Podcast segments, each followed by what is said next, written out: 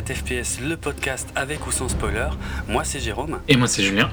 Et on va parler de... Euh, on va parler de quoi d'ailleurs au fait. Euh, on va parler de Ender's Game. On va parler d'Ender's Game mais on va aussi dire un petit mot d'un autre film en, préambule parce qu'on voulait lui laisser une petite place. Euh, mais avant ça, avant d'en arriver euh, vraiment au cœur du truc, un petit rappel sur la formule de l'émission. Donc dans la première partie, euh, donc le gros ce sera quand même Ender's Game, hein, la stratégie Ender. on abordera bah, tout le background, le bouquin, l'auteur, le développement du film, les acteurs et ainsi de suite. Et on donnera notre avis général sans spoiler par contre l'histoire. Et ensuite, après le signal sonore, Là, on reviendra sur toutes les scènes euh, donc, euh, de cette nouvelle production de science-fiction euh, qui vient de sortir sur les écrans, je crois, dans le monde entier d'ailleurs, plus ou moins, parce qu'aux États-Unis. c'était la semaine. Il est sorti une semaine avant aux États-Unis. C'était inversé avec Thor, je crois. Ouais, oui, exact, exact. Mais avant ça, un petit mot sur un autre film qui nous tenait à cœur et on a décidé, pour différentes raisons, de ne pas lui consacrer un épisode entier parce que ça aurait été à notre avis, un petit peu compliqué d'appliquer notre formule habituelle euh, et surtout de, rester intéressant sur la longueur. Mais euh, on a vu euh, Inside Lewin Davis, donc le nouveau film des frères Cohen. alors, dois-je le rappeler, les, frères Cohen, donc réalisateurs de, je sais pas, je sais même pas par où commencer, mais Ouais, Fargo, ouais, il vaut mieux, ouais, t'as raison. Euh, c'est plus logique de commencer par Fargo. Je pense que c'est vraiment un des, premiers qui, qui s'était fait remarquer. T'avais Barton Fink aussi, euh, The Hudsucker Proxy, je crois que c'est le grand saut en français. Euh, donc The Big Lebowski, au Brother. No Country for All Men, True Grit. True Grit, voilà. Plus, plus récemment, Burn After Reading, Serious Man, tiens, parce que je vais, je, je vais en reparler de celui-là, c'est pour ça que je tiens à le mentionner. Donc, ils viennent de sortir un nouveau film intitulé Inside Lewin Davis qui euh, suit euh, le parcours d'un musicien à New York. C'est à New York, hein, ouais. ouais. ouais. Dans les années 60. Euh, donc un musicien nommé Lewin Davis, incarné par Oscar Isaac, qui est peut-être pas. Pas très connu, hein, qui est son premier grand rôle, je trouve. Ah, je sais pas, moi je l'ai vu dans quand même plusieurs choses où il m'avait déjà marqué, tu vois. Euh, a, commencé en 2009 par euh, Agora. Je sais pas si euh, tu connais ce film. C'est un, film de Alejandro Amenabar.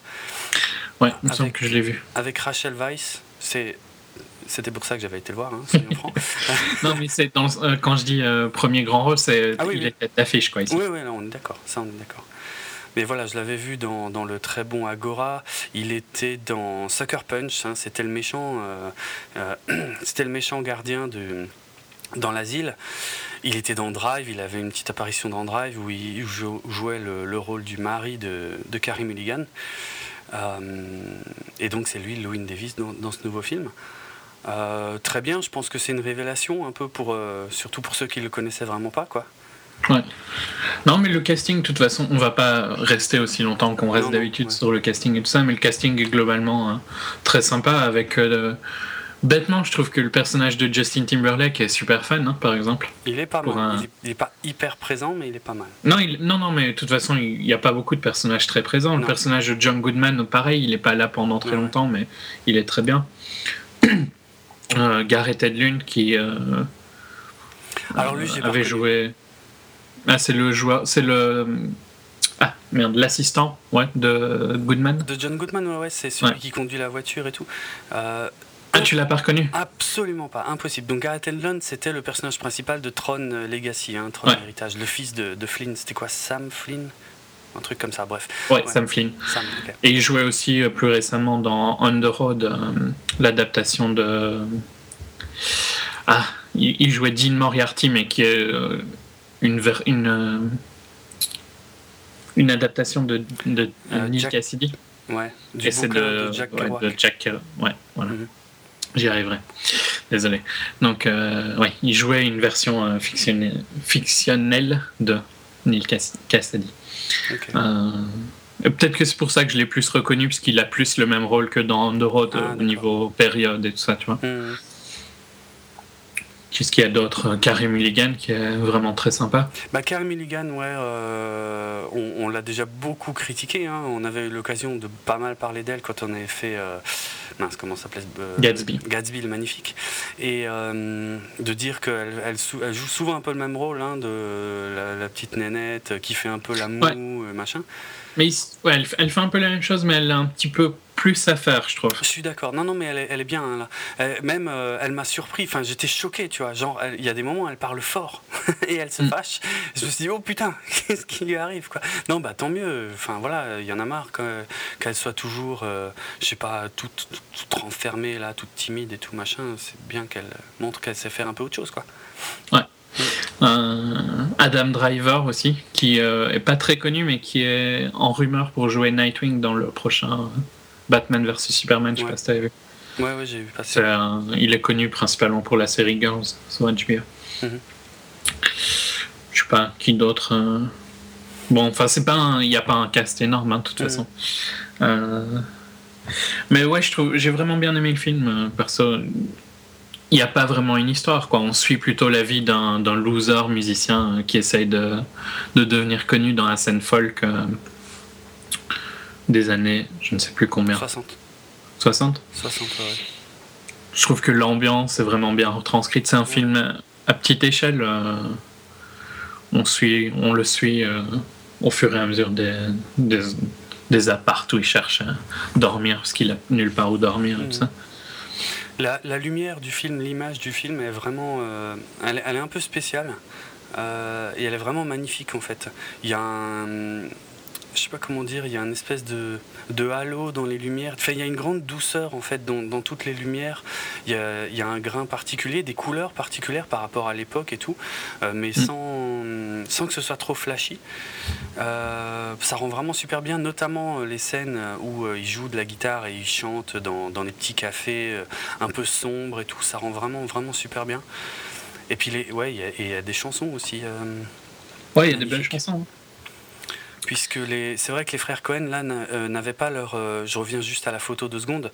On avait parlé du, du, directeur photo un peu historique des frères Cohen quand on a fait Prisoners.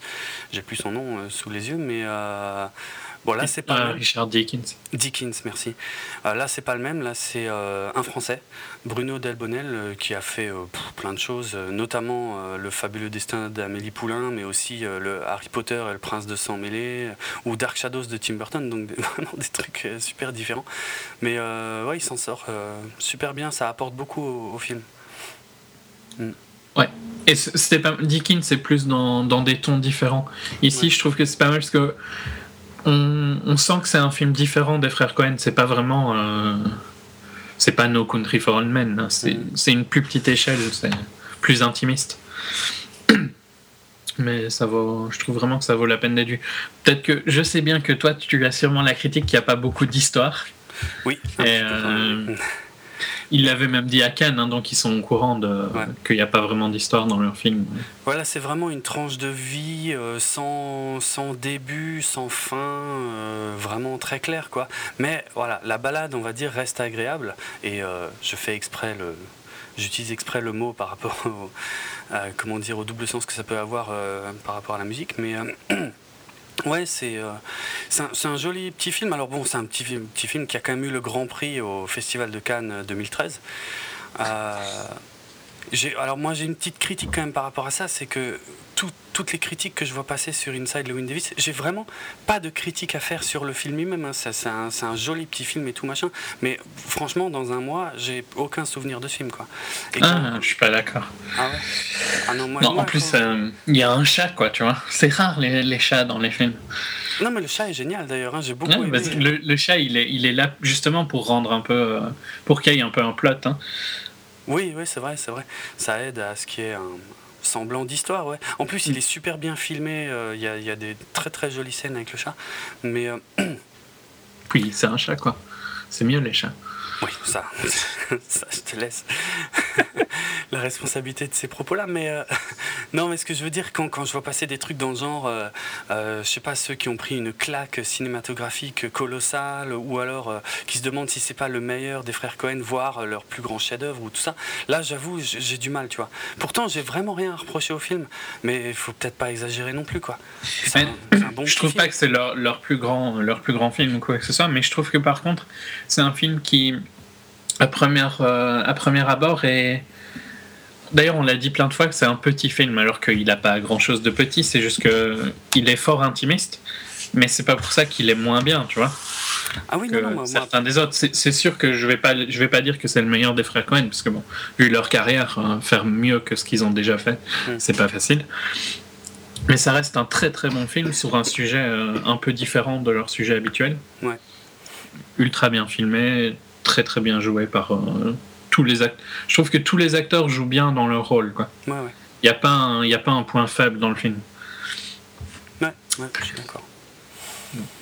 Bah voilà, hein, euh, en gros. Allez le voir. Ah, ah, ouais, ça, c'est quand même à voir. C'est quand même vraiment un, bon, un bon. Surtout que je, je, vais spoiler notre avis sur le film suivant.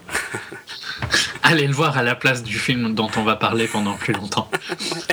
ouais, pour le coup, ça, ouais, ça, je suis assez d'accord. Mais bon, voilà, j'espère aussi que vous comprenez pourquoi ça aurait été difficile de, faire vraiment une émission complète parce qu'on n'a pas grand chose de plus à dire que ce qu'on vient de dire en fait sur Inside euh, Lewin Davis. Donc, euh, à voir. Peu de. voire pas de défauts. Ouais, J'en profite aussi, euh, on va dire, on est encore dans l'intro de l'émission. Euh, tu sais que je me suis rendu compte euh, que notre dernier épisode consacré à Thor, on a oublié une partie du film. On va pas la faire hein, maintenant, je vous rassure, hein, mais surtout que c'est la fin. On a complètement oublié la deuxième scène post-générique. Ah oui, hein. c'est vrai. Mais bon. Maintenant que tu le dis. On va pas la révéler, parce que voilà, on est dans la partie sans spoiler. Mais euh, de toute façon, je pense qu'on aurait juste dit qu'elle était euh, ridicule et inutile. Et que. Et que euh, je vais dire un truc. Hein. Hmm? Le meilleur moment du film, pour moi, de, le meilleur moment de ma séance, tu vois. C'est parce qu'on n'était plus que genre, je sais pas, une dizaine dans la salle, tu vois. Tu te doutes bien, il n'y a plus jamais personne après le générique.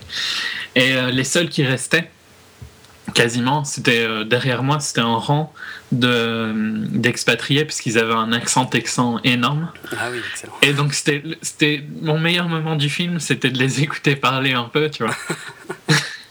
Pas mal.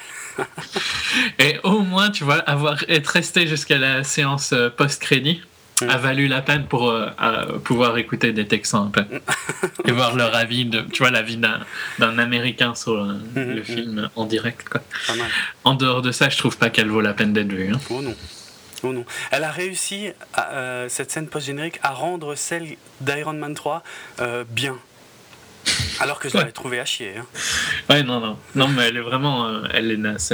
Oh, j'aurais préféré l'inverse au niveau scène qu'ils inversent les deux scènes post-génériques, tu vois. Au moins l'autre avait un intérêt et t'as l'impression d'être remercié d'être resté jusqu'à la fin, alors que celle-là, j'ai l'impression d'être insulté, quoi. clairement. Bon, voilà pour le petit complément sur Thor. Euh, et histoire d'être vraiment complet, comme j'ai eu l'occasion de me replonger un peu dans la musique du film euh, pour sortir l'épisode sur Thor, je me suis rendu compte que la musique était vraiment sympa.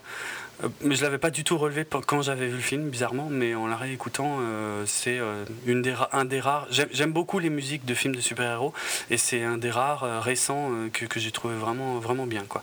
Bref. Hmm. Allez, euh, notre sujet, vrai sujet, c'est la stratégie Ender, Ender's Game en VO. Euh, donc un nouveau film réalisé par Gavin Hood, mais on va commencer en fait par l'origine de l'histoire, euh, du bouquin, du personnage, de tout ça, puisqu'en fait il s'agit à la base d'une histoire courte, d'une nouvelle qui s'appelait donc Ender's Game, écrite par Orson Scott Card en 1977, et donc qui était juste à l'époque paru dans un, dans un magazine, euh, qui raconte euh, plus ou moins la même chose que ce que ça se deviendra plus tard, puisque cette histoire courte, en fait, a été retravaillée euh, par son auteur pour ressortir en 1985 sous la forme d'un roman complet. Donc qui se nomme toujours Ender's Game. un roman qui est loin d'être passé inaperçu à l'époque, puisque il a notamment gagné un Nebula Award, qui est un des principaux, comment dire, une des principales récompenses dans le domaine de la littérature de science-fiction, ainsi qu'un Hugo Award. Alors les, Hugo Awards, là c'est, même envie de dire, c'est le la plus grande euh, récompense, la plus prestigieuse dans le domaine de, la science-fiction et, de la littérature. Euh, par exemple, j'ai, fait une petite recherche avec, avec Julien là, avant de commencer l'émission. Euh, c'est un prix qui existe depuis 1953. Et pour nommer quelques-uns de, ceux qui ont déjà gagné un, Hugo Award, on retrouve par exemple en, 1960 euh, Robert Heinlein avec euh, Starship Troopers, le bouquin. Hein. Qu'est-ce qu'on a? On a L'homme du haut château de Philippe Cadic en 63. on a Dune de Frank Herbert en 66. Qu'est-ce que j'avais encore repéré? Rendez-vous avec Rama d'Arthur C. Clarke en 74, que j'avais évoqué dans l'épisode consacré à euh, Elysium. Euh, enfin voilà, pas, pas, des, pas des petits trucs. Hein. Nécromancien, Neuromancer de William Gibson en 85. Euh, Hyperion. Fondation de... Asimov aussi. Ah, il y a Fondation, je les appelle, ouais. Hyperion de Dan Simmons en 90. plus enfin, le, pas, pas tout Fondation, c'est le quatrième de Fondation, mais bon. Ok. Un des, un des Fondations.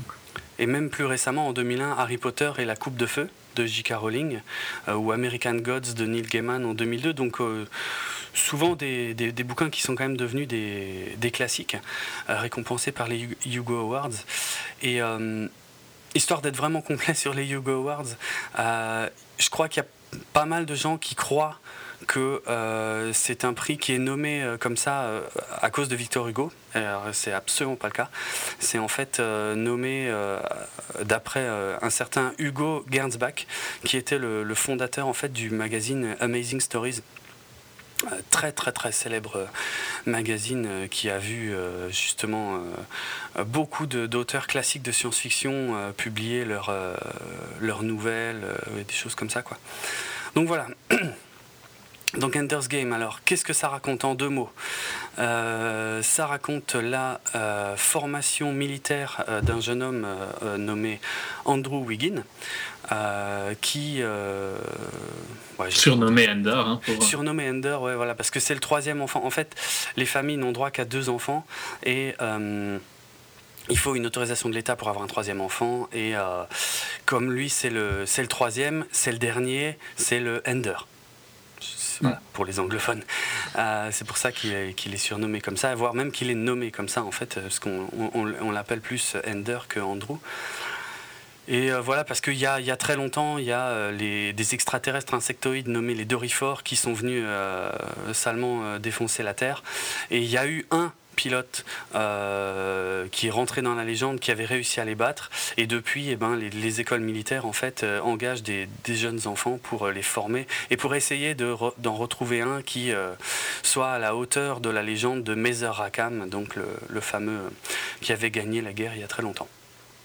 Alors, au niveau du film, alors ouais, c'est une, longue série. Pour euh, finir sur les bouquins, c'est une très longue série de bouquins, il y en a plein. Ouais, ouais, il y en a. Euh, pas. Euh, il y en a environ 13, je crois, 13 ou 14 à l'heure actuelle, ou en tout cas un qui, qui doit pas tarder à sortir. Enfin bref, j'ai pas le nombre exact, mais ouais, ouais, c'est une longue série qui est divisée en plusieurs cycles. Et le premier cycle, c'est donc le cycle d'Ender, et la stratégie Ender, c'est le premier bouquin du premier cycle en fait. Mais tout en sachant que plus tard, il y a des bouquins en fait qui euh, chronologiquement se placent euh, avant la stratégie Ender, euh, et il y en a même certains qui se passent pendant en fait. Mais bon, c'est quand même une saga, ouais, tu as raison de le souligner, qui est assez importante, assez connue, qui a même déjà connu des, adaptations en comics chez, chez Marvel. Donc, Ouais, c'est connu depuis longtemps. Le... Alors, quelques mots sur son auteur aussi, Orson Scott Card, donc principalement euh, auteur de science-fiction. C'est même une série qui continue à, être publiée. Oui, oui, tout à fait. Euh, je disais, il y a un bouquin qui est euh, sur le point ah, de, de, sortir. oui, oui, c'est une, une, série qui n'est pas terminée. Alors l'auteur Orson Scott Card, je je connais pas bien tous ses travaux puisque je l'ai découvert assez récemment et notamment justement par le biais de ben, Ender. donc voilà, auteur de science-fiction assez connu. Il faut savoir aussi qu'il il est mormon, même si heureusement ça ne se sent pas trop dans ses écrits. donc il y a a priori pas de prosélytisme hein, dans, ces histoires, ce qui est plutôt une, bonne chose. Euh, en ce qui me concerne. Hein. Et euh, il est aussi euh, relativement connu aux États-Unis, surtout là ces, dernières années, où il a été l'une des voix principales en fait contre l'obtention de droits pour les, les homosexuels. Donc il est alors il est un peu compliqué là-dessus parce que lui il dit non non je suis pas comment je suis pas homophobe mais euh, ouais. Mais il l'est quand même. Mais il l'est quand même, quoi, voilà. en gros, donc ça, je le laisse se démerder avec ses explications euh, à lui, mais euh, bref. Ça avait pour. ça avait créé des, créé des problèmes pendant la campagne marketing du, de Ender qui a commencé il y a quand même un petit temps, hein, maintenant. Oui. Donc, je, je sais pas, c'était pendant les, les, vacances d'été, non, je pense, qu'il y a les deux mois d'été, il me semble qu'il y avait eu pas mal de problèmes euh, au niveau de ces, euh, de ces déclarations publiques et, du marketing de Ender pour la mhm. sortie du film. Bah, il y a eu des soucis aussi parce que récemment il a été euh, nommé par DC Comics sur différentes séries, je sais plus lesquelles pour être franc, ça je m'en souviens pas. Et il y a beaucoup ben, d'amateurs de, comics qui ont gueulé, qui ont dit non, on veut pas de, de on veut pas que cet homophobe viennent chez DC Comics, il y a eu des campagnes. Ouais, c'est vrai que ça, fait un peu de mal. Euh, enfin, ces, prises de position là contre les homosexuels ont, un peu éclaboussé DC Comics et, euh, la promo de Ender's Game pour le coup. Ouais. Bon. C'est pas le sujet, mais. Euh, non, mais c'est important parce que. Quand on, reparlera sûrement du marketing qu'a fait Summit et Lionsgate pour, distribuer Ender et on sent clairement qu'ils l'ont abandonné sur la fin quand ils ont vu que soit ils ont vu les cuts et ils se sont dit bon ben ça vaut pas la peine on n'arrivera pas à en faire une série mais en plus de ça les les déclarations à mon avis ont tué euh, ont tué le, la promo quoi ça n'a pas ça pas aidé ouais c'est clair alors, faut savoir qu'il a, il a, été approché très très rapidement, hein, parce que le bouquin donc euh, date de 85, et très très vite euh, Hollywood voulait, euh, bah, voulait en faire des films, et il a eu plusieurs, plusieurs approches. Il le dit lui-même hein, dans les années 80-90 pour vendre les droits, et à chaque fois il a, il a discuté avec les studios de l'approche des films, et, et, à chaque fois il n'a pas été d'accord, donc il a il vendait pas les droits en fait. C'est seulement en, 96 en fait, euh, il a cofondé un, studio qui s'appelle Fresno Pictures et euh, il a décidé lui-même de, commencer à écrire un scénar pour une éventuelle adaptation. Euh, fin des années 90 d'ailleurs, euh, à la sortie euh, par exemple de Star Wars épisode 1, euh, La menace fantôme, il avait dit que le, jeune acteur Jake Lloyd qui interprétait Anakin Skywalker, donc futur Dark Vador, il avait dit que lui par exemple il le verrait bien dans le rôle d'Ender moi je trouve qu'il n'a pas été cherché loin parce qu'en fait en gros il a fait ça une ou deux fois euh, et, à chaque fois, il a pris. Euh, en fait, il suffisait qu'il y ait un film de, SF avec un gosse. Euh, il disait Ah bah lui, je le verrai bien en Ender. Je, vais voir si je retrouverai l'autre avec qui il avait fait ça, mais enfin bref, je cherchais pas très bah loin. C'est facile, quoi. Oui, c'est clair. Euh, finalement, euh, ça commence donc dans les années 2000 en fait, ça commence quand même à, avancer un petit peu. Ils vend, euh, comment dire, un, projet. pardon, au studio Warner. Et il y a le réalisateur Wolfgang Petersen qui est nommé à, la, à la réalisation. Donc c'est le mec qui a, fait, qui a fait plein de choses, qui a fait Poséidon, 3, Air Force One et des films plus anciens, notamment Das Boat qui est peut-être son plus sont plus connus. Hmm. Euh, bon, finalement, ça ne, ça ne s'est pas vraiment fait non plus, euh, et c'est seulement en, 2010 en fait que euh, il y a de nouveaux scripts en fait qui sont qui sont comment dire qui voient le jour, et puis le réalisateur Gavin Hood est nommé à la tête du projet. Alors, c'est le moment où on va pouvoir se moquer de Gavin Hood. pour moi, ben, tout de suite, j'ai eu très peur. Hein, parce que, bon, il faut savoir que. ok c'est un, un, réalisateur oscarisé. Hein. C'est vrai que c'est un, réalisateur oscarisé pour le film Mon nom est Tsotsi en 2005. Mais. Qui est un très bon film, hein, je, suppose, je suppose que tu l'as pas vu. Non, effectivement. Mais ouais, c'est un, un, très bon film. on va dire jusque-là, c'est cool. C'est plutôt pas mal, tu vois. Mais euh, le problème, c'est que ce type-là, en 2009, a sorti l'un des pires films de comics, adaptés de comics de tous les temps, à savoir X-Men Origins Wolverine, euh, qu'on a largement traché hein, récemment aussi dans notre épisode sur euh, le, dernier film consacré à Wolverine. Un petit coup de gueule. Ah, avant ça, il avait fait quand même un autre film. son ah premier film américain, il a fait Rendition avec Gillen Hall, Witherspoon, Meryl Streep. Donc c'était pas son Wolverine n'était pas son premier projet américain. D'accord. Bon. C'était un film moyen quoi, Rendition. Ça reste euh, plus ou moins. Ça reste regardable en comparaison avec X-Men. Euh, Wolverine, tout à fait. Et je sais pas si tu as vu euh, que malheureusement le, dernier Wolverine, tiens, histoire de, compléter ça, euh, bon, il y a un nouveau film Wolverine qui est en développement, sans grande surprise, euh, mais ils ont reconduit, bon, évidemment Hugh Jackman dans le rôle de Wolverine, ça c'est pas très surprenant, mais surtout le réalisateur aussi, ah, je cherche son nom, hein, là, depuis 30 secondes, pas à le retrouver. Donc, non, mais... The Wolverine, euh, qui a été une catastrophe en tout cas pour la critique. Euh, James Mangold. James Mangold, merci beaucoup. Euh, et ben, les, les, deux sont reconduits pour le prochain Wolverine. Comme quoi. Hmm. Hollywood se préoccupe, c'est pas une surprise hein, ce que je veux dire, mais il se préoccupe finalement assez peu de la qualité des films, mais plus de, de ce qu'ils rapportent. Quoi. Ouais, mais c'est. Enfin, je, je, dis toujours que tu peux ça marche quelquefois, tu vois, mais ça marche pas éternellement. Euh, hmm. Ah non, ça marchera pas toujours, hein, c'est clair. Et à mon avis, ils vont payer au prochain parce que les gens qui ont été voir Wolverine l'ont regretté, quoi. C'est pas juste les critiques qui sont. C'est pas comme, par exemple, on disait euh, quand on enregistrait Thor. Euh... Ah, quoi que, en fait, je me trompe. Donc je vais continuer quand même ce que je disais pour finir ma, pensée. Mm. Mais quand, quand, je disais Thor, l'audience dans ma salle par exemple avait l'air de bien apprécier et l'audience a l'air de bien apprécier Thor. Wolverine, j'avais l'impression plutôt de l'inverse, mais en fait euh, il a un cinéma score de A-, donc euh, c'est pas, pas si mauvais que ça. Ouais, ça va. C'est quand même plutôt, plutôt cool. Alors, euh, Gavin Hood.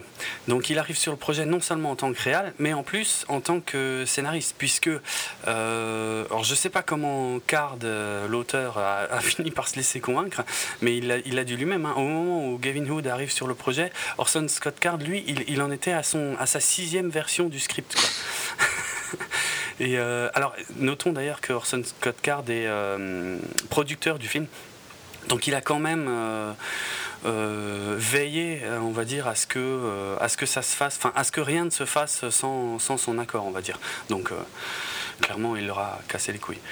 mais il a laissé Gavin Hood écrire le, le, script final et le scénario donc du film dans son ensemble. Et ça, on y reviendra, je pense, d'ici quelques instants sur le, le scénario du film. Niveau casting. Ouais. Alors, bah, il y a plein de, plein de petites têtes connues, alors deux, trois très connues, et puis, euh, mais euh, la plupart des autres, euh, c'est pas trop mal non plus. Alors, on va commencer par le rôle principal, le rôle de Andrew Wiggin, donc nommé Ender, interprété par Asa Butterfield, qui qui a encore une jeune carrière, même s'il a. Alors il a 16 ans, on dirait qu'il en fait. Enfin, ça dépend. On dirait qu'il en a 12. Ouais, mais enfin, son visage, on dirait qu'il en a 12. Mais par contre, sa taille. Ouais, il, est euh, très, il est très grand. Quoi. Ouais, il est vachement grand. Et ça, ça j'y reviendrai aussi parce qu'il y, y, a des moments où, dans le film, clairement, pour moi, ça pose problème. Euh, bon. On va, on va, citer son seul film important, j'imagine. Donc, c'est Hugo de, de Scorsese. Ouais, Hugo euh, Cabret, donc, qui était sorti fin 2011 qui était un excellent, un excellent film sur, sur le cinéma, je trouve. Ouais, ouais, excellent. Sur les débuts du cinéma. Magnifique film euh, qui avait une approche complètement inattendue hein, par rapport à ce que je pensais que ça serait. Euh, où il partageait d'ailleurs avec l'affiche avec Ben Kingsley, qui retrouve d'ailleurs sur, sur Ender's Game. Mais Ouais, bon, après, oui, avant c'était plus des, petites choses. Donc voilà, il avait un rôle assez important aussi dans le, le garçon avec le pyjama rayé en 2008. mais ouais, une, une jeune star. Et euh, j'étais pas. Après le succès d'Hugo Cabret, en tout cas succès critique, parce que je suis pas sûr que ça ait déplacé vraiment les foules, euh, j'étais pas hyper surpris que ce soit lui qui soit nommé, euh, en tout cas en tant que Ender. alors au niveau de ces jeunes compatriotes dans le film, on retrouve aussi Hailey Steinfeld. Alors on parlait des frères Cohen tout à l'heure. Bah, C'était tout simplement la gamine dans, dans True Grit. Voilà je pense que. Euh, enfin, là, quand je vois euh, sa liste de films, il n'y a vraiment rien qui me, qui me parle. Donc, je pense que c'est vraiment son rôle principal. Mais par contre, ceux qui ont vu True Grit ne peuvent pas l'avoir oublié. C'est vrai qu'elle était, était vraiment géniale. Dans, marquante. Dans True Grit. Et là, euh, elle, est, elle est bien. Ouais, ouais, elle est pas mal. bien, il n'y a, pas, a pas de souci en tout cas avec l'actrice euh, particulièrement. Euh, la frangine de Ender, euh, donc Valentine. Qui a un petit rôle là par contre. Ouais, bah alors bah, bizarrement, pas, enfin pas pour moi, mais, mais, mais dans le produit final, oui. Mais alors ouais, on va préciser un truc, c'est que moi j'ai lu le bouquin La stratégie Ender euh, il, y a, y a, quelques mois de ça, qui m'a été euh, vivement vivement conseillé par euh, mon ami Mr Clap. D'ailleurs, je vous conseille de le suivre sur Twitter si vous avez l'occasion, donc at Mr Clap, hein, comme ça se prononce. Et la frangine d'Ender a vraiment énormément d'importance dans le bouquin en fait. Hmm. Mais, dans, mais ouais, dans le film, elle a trois scènes. Quoi. Ouais, ouais, non, c'est vrai que. Ouais, pas tant que ça. Mais quand même, elle est interprétée par Abigail Breslin. Alors, c'est peut-être pas l'actrice euh, la plus connue à l'heure actuelle, et pourtant, euh, elle était déjà. C'est impossible de, l'oublier euh, si on a vu Little Miss Sunshine en 2006, film exceptionnel, et c'était elle, évidemment, la, petite gamine. Bah, auquel le film était consacré, hein, puisque et c'était elle, la, justement, la, Little Miss Sunshine et tout. Quoi. très, très bonne jeune actrice. Ouais, c'est clair, c'est clair. On l'a revu euh, peut-être pour un succès plus connu du grand public en 2009 dans Zombieland. C'était euh, Little Rock. Mm. Euh, bon, elle a fait aussi diverses comédies ou des choses comme ça, mais voilà quoi. Et honnêtement, bon, allez, hein, on, l'a fait pour Hit Girl, je me souviens plus de ton nom là. je vais le faire pour elle aussi, mais franchement, alors elle a 17 ans, donc théoriquement, on va pas aller trop loin de ce qu'on va dire, mais moi je la trouve très mignonne. et et en plus, elle est rousse dans Ender's Game, donc euh, c'était magnifique. Elle est encore très jeune. Je préfère euh, Chloé. Ah, je. Enfin bref, on va pas faire un débat là-dessus, parce que ça reste quand même des. Ça risque de durer en plus. Ouais, en plus. Et puis bon, elles sont pas majeures. Par contre, pour les jeunes, je pense que c'est les derniers que les autres, c'est des, acteurs vraiment pas très connus. Euh. Non. Tout à fait certains très très mal castés, mais j'en reviendrai quand on parle. Mhm. Pour les, les, rôles plus connus, ben, il y a Harrison Ford, hein, qui, je trouve pas est dans son pire rôle depuis un petit temps. Je trouve que le rôle lui va assez bien. Je dis, je dis pas que c'est bien écrit ou quoi que ce soit, mais je trouve que le rôle lui va relativement bien. Alors ouais, ok. Sous cet angle-là, alors pourquoi pas, effectivement. Mais on est d'accord, je trouve pas non plus que le rôle soit bien écrit. Et plus que toi, puisque en plus moi j'ai lu le livre, donc j'ai de gros gros gros soucis avec son personnage. Mais euh, ouais, pour, pour être clair, de toute façon, il n'y en a aucun où c'est bien écrit. Donc, c'est pas, il est, je trouve juste que Harrison Ford dans ce rôle-là, mhm. en théorie, ça marche quoi. Ah ouais, c'est bien. Parce que euh, là, ça marche pas. Mais tout comme pour euh, Viola Davis, son, son rôle dans le film, donc qui est quand même censé être important. pareil, c'est atroce quoi. Et je pense pas que c'est de sa faute, c'est juste c'est super mal écrit, point barre. Oui, oui, il y a Viola Davis qu'on avait vu il n'y a pas longtemps dans Prisoners. Euh, mais ouais, qui joue une des instructrices. Et ouais, là, par contre, c'est, euh, c'est vraiment pas bon, quoi. Et euh, encore au, au, chapitre des instructeurs, on a Ben Kingsley aussi, mm. qui lui vraiment tape dans tous les styles, hein, par contre. Non, mais Ben Kingsley, c'est un peu. On lui donne un chèque, il va dans le film. J'ai l'impression. Il n'y a aucun choix de, de film, quoi. Il n'y a aucun choix de carrière. Pourtant, c'est vraiment. Depuis longtemps, quoi. C'était un très bon acteur à un moment, mais ça fait longtemps qu'il fait de la merde. Mm, mm. Donc voilà, bon, des bons acteurs quand même, mais euh, pas forcément dans des très grands rôles, et ça évidemment, on détaillera tout ça très très très en détail dans la seconde partie de l'émission. Euh, en gros, je pense que la fiche technique du film, on a à peu près tout. La musique euh, de Steve Jablonski, je sais pas, je m'en souviens pas. Euh, donc de toute façon, c'est pas quelqu'un qui a fait forcément des très très grandes choses, puisque je vois qu'il a bossé sur Pain and Gain de Michael Bay. Désolé. Un excellent film. Pas vraiment. mieux qu'Endor. Quand même, hein, quand même. Fais gaffe à ce que tu vas dire. Allez, j'avoue, ouais. Mieux qu'Ender quand même. Ouais, c'est vrai. Non, soyons honnêtes. On peut pas faire preuve de mauvaise foi tout le temps. ce, serait fatigant. Euh, non, ben alors voilà, la, critique générale d'Enders. Alors, je, vais te laisser commencer, puis je vais en remettre une couche derrière. Mais, euh, mais je suis assez surpris d'une chose, euh, c'est que encore une fois, moi ayant lu le livre et toi ne l'ayant pas lu, on en arrive aux mêmes conclusions et je trouve ça euh, ben, très très intéressant dans le sens où ça veut dire qu'il y a, enfin ça se voit quoi. Donc, euh, Oui, qu'il est pas, c'est pas comme, je sais bien pour. On reviendra très longuement sur Hunger Games bientôt, hein, ne vous en faites pas. Mais c'est pas comme Hunger Games où je pense qu'il y a un intérêt à avoir lu le roman pour apprécier le film. apparemment, les gens qui ont lu le roman aiment pas trop Endor sont déçus du traitement que, mm. que le film fait. Donc, euh, c'est pas, pas comme Hunger, quoi. On reparlera d'Hunger, même à mon avis, pendant cet épisode, parce que je trouve que pour, euh, pour la, toute la campagne marketing, c'est un peu bizarre. Mais donc, pour mon avis du film, bah, c'est pas bon.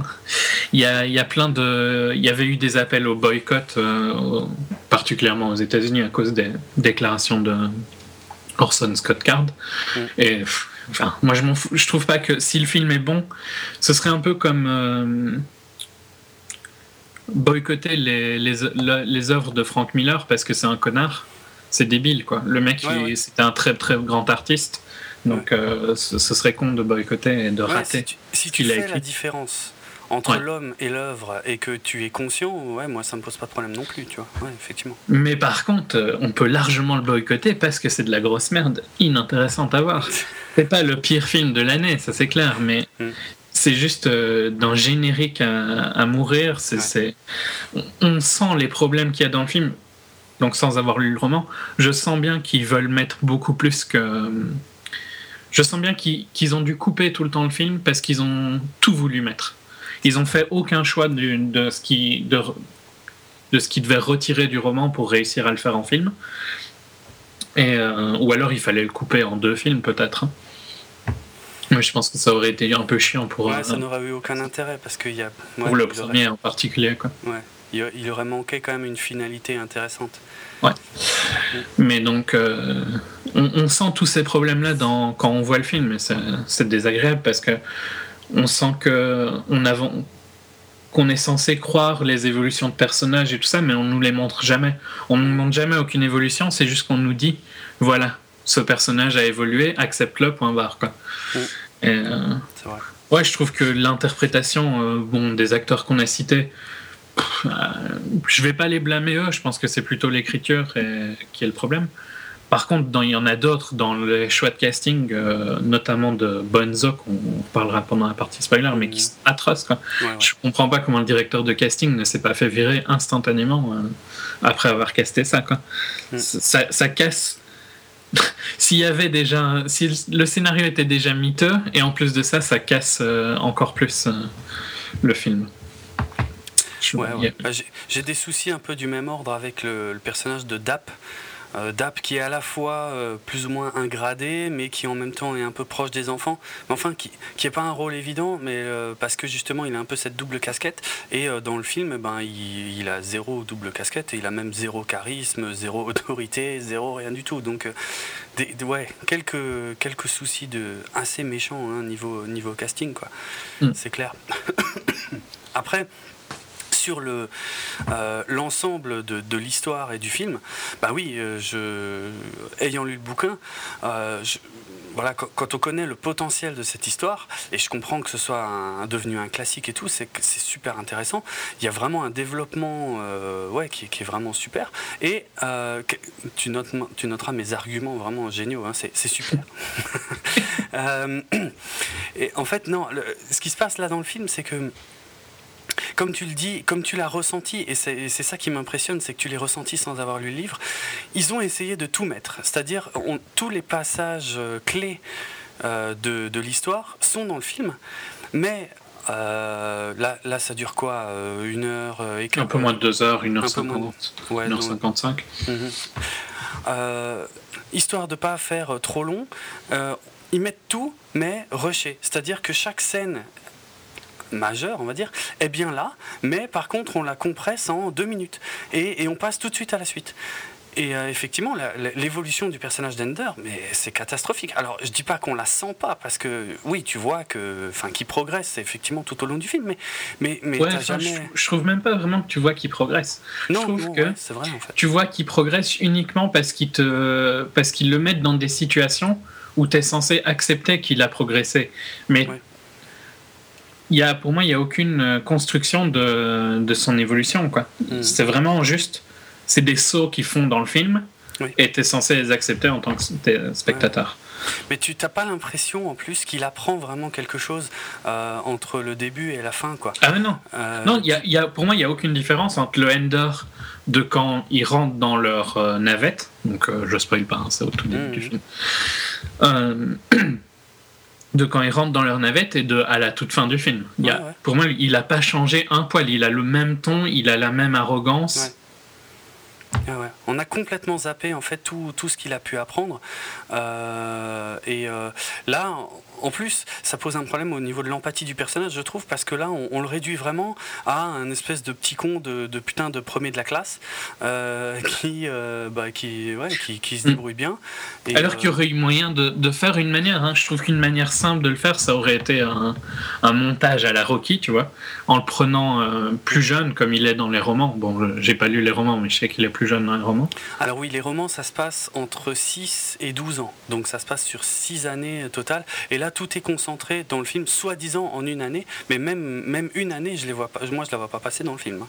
Non, J'ai l'impression que tout se passe en deux C'est en... Ouais, même pas. En deux semaines, je dirais. Ouais, ouais. Mais ils auraient fait un montage, tu vois, de lui jeune, mais en prenant un acteur vraiment jeune, genre un acteur qui a 6 ans, mm. et puis euh, un montage de son entraînement en 10 minutes, tu vois.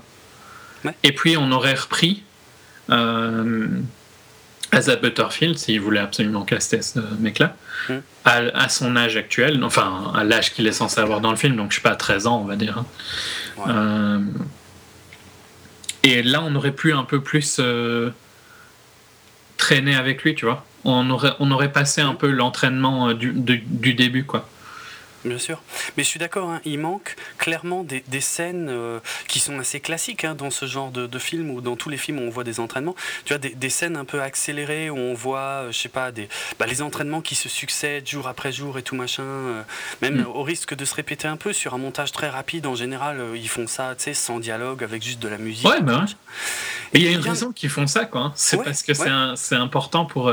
aussi cliché que ça peut être, ça reste important. Exactement. Et on n'a jamais ça dans Ender's Game. On passe, euh, on avance dans le temps euh, en passant d'une scène à l'autre, mais on a, on n'a pas l'impression qu'il y a beaucoup de temps qui se passe. Ça va beaucoup trop vite et c'est catastrophique. Alors il y a une euh, une précision importante aussi que je voudrais faire par rapport au livre, parce que évidemment dans la deuxième partie de l'émission on va spoiler tout le, film, mais euh, et aussi euh, certains passages du livre euh, que, que, que, je comparerai. Il y a par contre une chose que je n'aborderai pas et qui est pourtant dans le livre, c'est que dans, dans l'histoire originale en fait il y a toute une intrigue secondaire qui est hyper hyper hyper centrée sur Peter et Valentine, donc le frère et la sœur d'Ender. Euh, et qui a été complètement zappé du film en fait.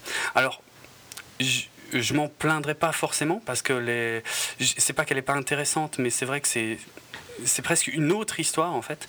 Donc euh, c'est pas grave euh, que ça n'y soit pas, on va dire. Euh... C'est quoi J'ai une autre critique à faire. C'est j'ai raté genre la première minute du film parce que il y avait du trafic et vraiment j'ai quand je suis rentré, il y a, le film avait débuté, mais vraiment une ou deux minutes, tu vois.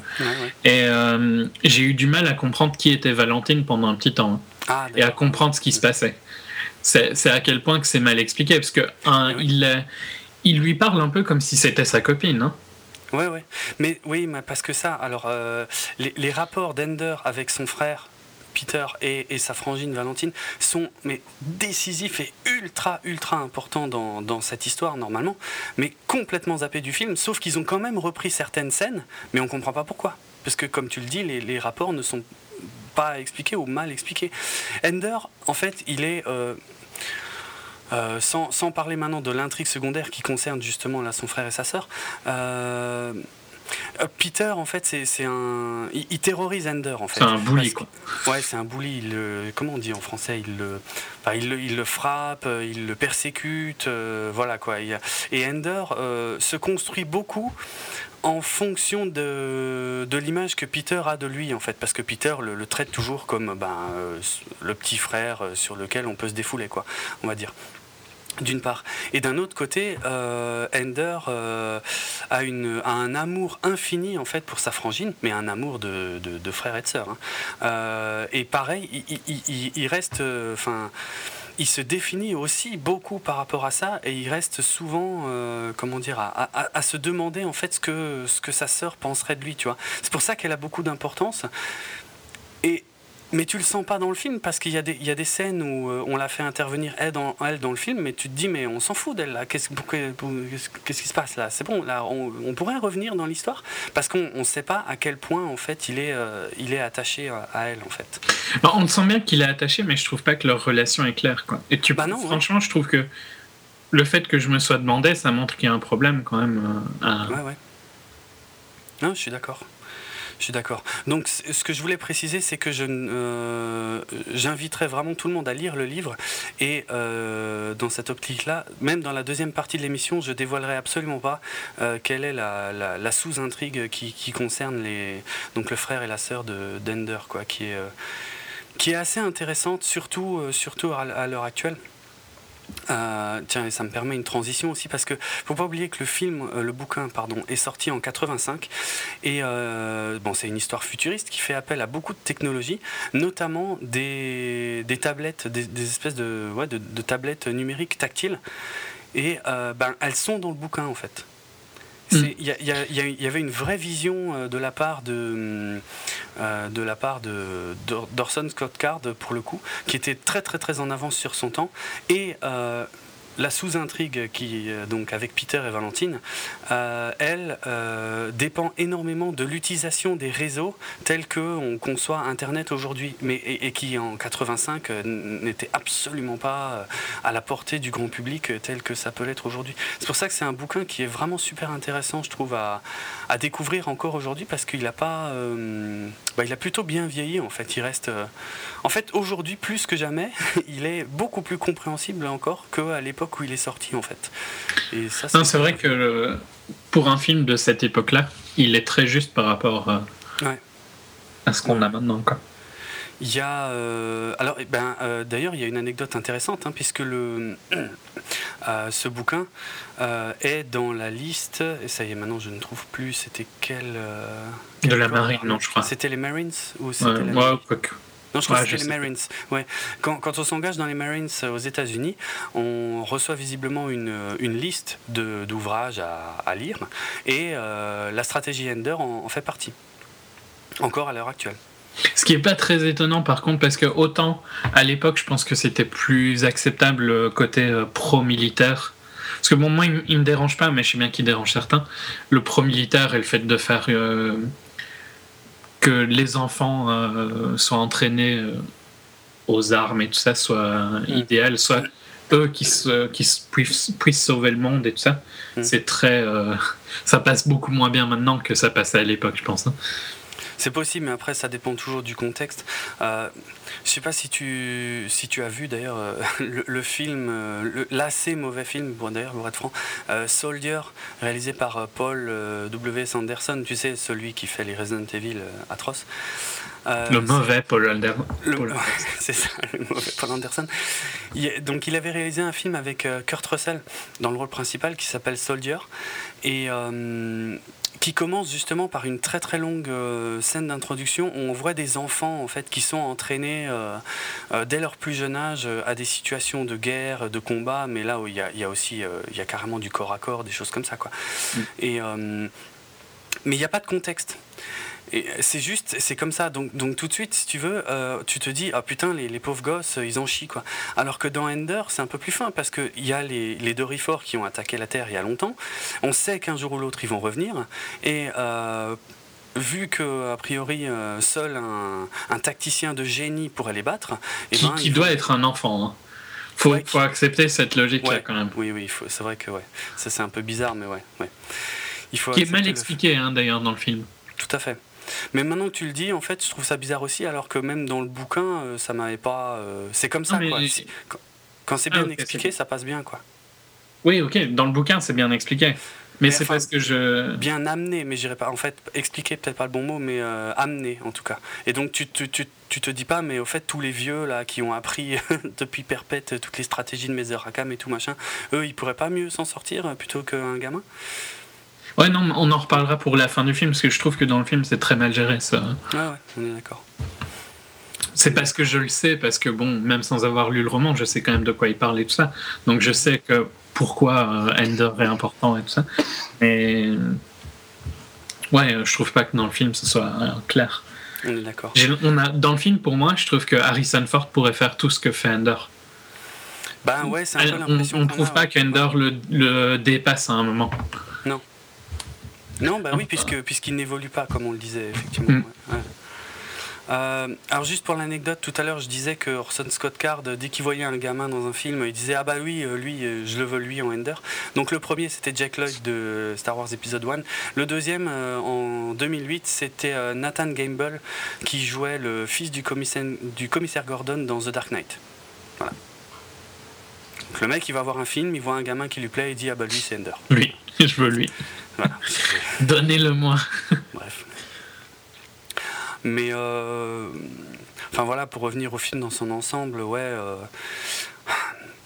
en, en, fait, je, je sais pas si j'irais jusqu'à le déconseiller parce que je me dis pour quelqu'un qui a envie de voir de la SF euh, simple, on va dire, où t'as pas trop trop envie de te casser la tête, ouais, ça passe, mais il n'y a pas, il y a aucune ambition dans l'histoire du film, alors qu'il y en a largement dans celle du livre. Et là, pour ça, euh, je trouve pourtant que justement, je, je suis pas spécialement d'accord sur le fait qu'il n'y a pas d'ambition.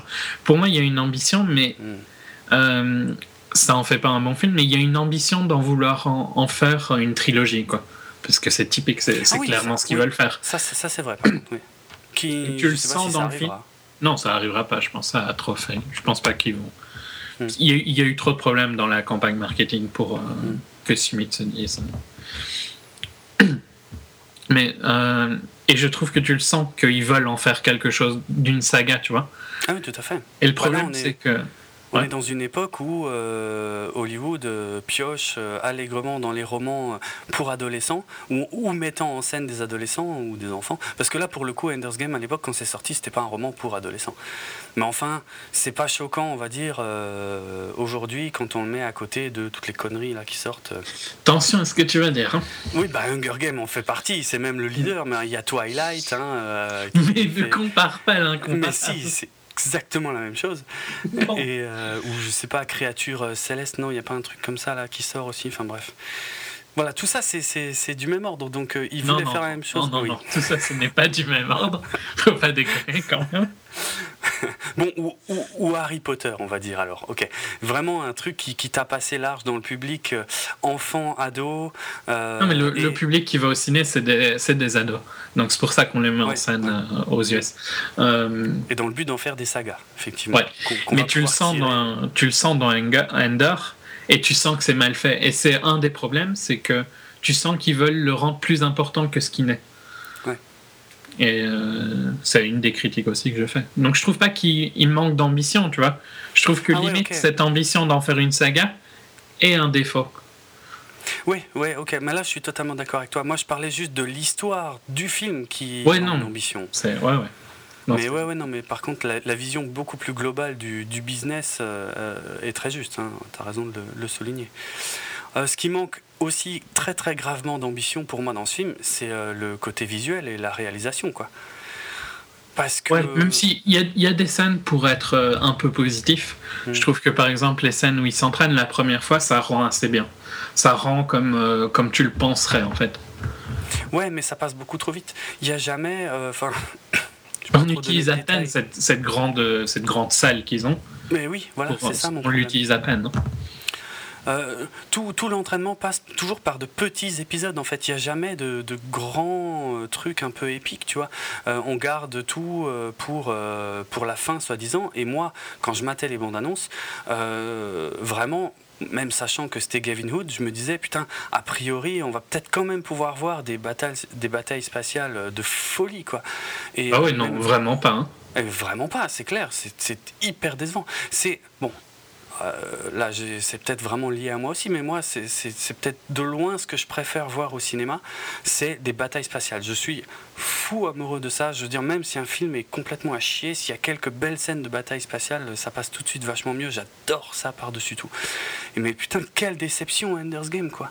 Ouais, non, au niveau bataille spatiale, et d'ailleurs, au niveau euh, histoire, euh, mm. je sais pas si tu as eu le même feeling, mais la manière dont Mazar Raka, mais pareil, c'est montré au tout début du film, euh, mm. tue le vaisseau ennemi, c'est très Star Wars. Ouais, ouais, ouais. Mais il y a, ouais, d'ailleurs, j'ai un problème avec cette scène parce que c'est débile, ça, ça, pose un problème dans la narration. Ouais, ouais, mais ça fait un peu, ouais, bon, bah ça, ouais, ça fait un peu Star Wars, ça fait un peu Independence Day aussi quelque part aussi. Euh. Ouais, enfin bon, Star Wars est, pré, euh, pré-roman de oui, oui. Orson Scott. Donc là, la critique n'est pas sur le film en lui-même, c'est de la critique, mm. elle est. J'imagine que c'est dans le roman, cette manière dont il. Eh, pas tout à fait, justement, c'est pour ça que j'ai un problème, parce que ouais, c'est beaucoup plus intelligent dans le roman que ça ne l'est dans le film, où, euh, où ça pose un. Enfin, ouais, c'est débile. J'en parlerai tout à l'heure, tu verras, mais ça, pose un gros problème sur l'intelligence de, tous les officiers. Euh, euh, bref. Mais oui. Non, mais visuellement, franchement, euh, qu'on puisse à ce point rester. Euh, enfin, ouais, ne, jamais plonger dans les batailles spatiales euh, quand on a les moyens techniques de, les faire comme ça, c'est ouf, quoi. Moi, ma frustration était vraiment immense hein, à, la fin, à la fin du film, quoi. Mm. On reste complètement extérieur au truc et c'est catastrophique. Dommage. C'était la, la, cerise, si tu veux, vraiment qui a, qui a détruit définitivement l'intérêt du film pour moi, quoi. Donc ouais, comme, comme film popcorn de SF euh, vite fait, euh, ben ouais, pourquoi pas. Mais euh, pour faire honneur à, à ce que c'était censé être à la fois visuellement et scénaristiquement, non, là je peux pas accepter et je peux pas le conseiller non plus quoi. Mais bon, voilà. Tant pis. comme dit, avec un peu de chance, ils en feront pas d'autres. Bon, qu'est-ce qu'on fait Ouais, non, je pense pas. si t'as quelque chose à ajouter ou. Non, non, on peut passer au spoiler. Allez, signal sonore. Donc sans grande surprise, on, démarre le film évidemment par, euh, bon ça c'est normal, hein, euh, par euh, un rappel des faits, c'est-à-dire autrefois les deux Riforts ont attaqué la Terre et Mezer Rakam a a gagné, a gagné la guerre en fait euh, en euh, fonçant avec son avion euh, de chasse dans le vaisseau mère des Doriforts qui se détruit instantanément, ça ça m'a saoulé. Parce que franchement à peine il est dedans, le machin il, tombe en morceaux mais jusqu'aux extrémités quoi. Ça je trouve ça complètement idiot. et c'est ça me pose surtout un gros problème que je, que je redévelopperai peut-être, et que je mentionnais là il y a quelques instants, c'est le fait que dans le bouquin, bon évidemment par définition le bouquin c'est vachement moins visuel. Donc dans le bouquin on sait qu'il y a eu cette bataille, on sait qu'elle a été gagnée par euh, Mezer Rakam et par ses tactiques et tout, mais on nous montre pas vraiment les détails, tu vois. Mm. C'est dans, dans, le bouquin, c'est beaucoup plus tard qu'on comprend que c'est parce qu'il a détruit le vaisseau mère et celui-là en particulier que tout le reste, euh, en fait, que tous les autres vaisseaux se sont arrêtés, sont tombés et que la guerre a été gagnée. Ouais. Là, tu le vois tout de suite. Et pourtant, malgré ça, en gros, on essaie de te dire qu'il continue à chercher un nouveau Mezer Rakam qui serait peut-être capable de reproduire euh, des tactiques géniales et tout. Mais on la connaît, la tactique. Oui, non, mais en plus, ça, ça m'énervait à mort pendant tout le film. C'est quoi sa tactique géniale, putain? Bah, parce que il, sait, il, il, va dans le vaisseau, quoi. C'est si compliqué que ça.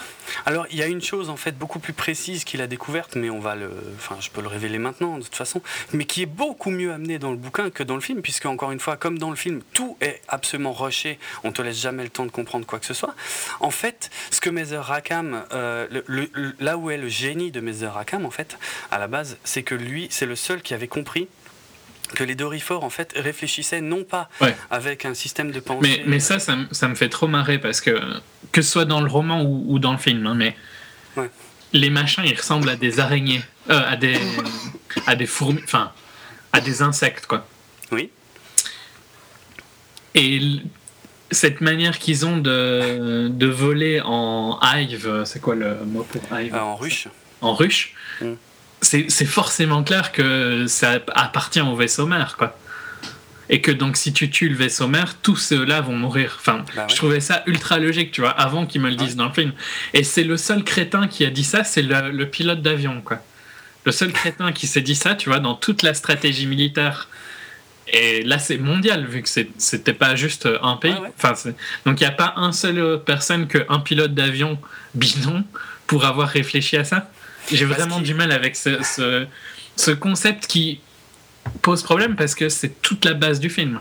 La base du film que Mazur Rakam est intelligent et un stratège, un stratège euh, excellent. Je mm. trouve que c'est complètement. Ça marche pas, quoi. Ah, mais je suis d'accord, ça marche pas du tout. Parce que dans le bouquin, euh, l'apparence physique des Dorifores n'est abordée que euh, largement au-delà de la moitié du livre.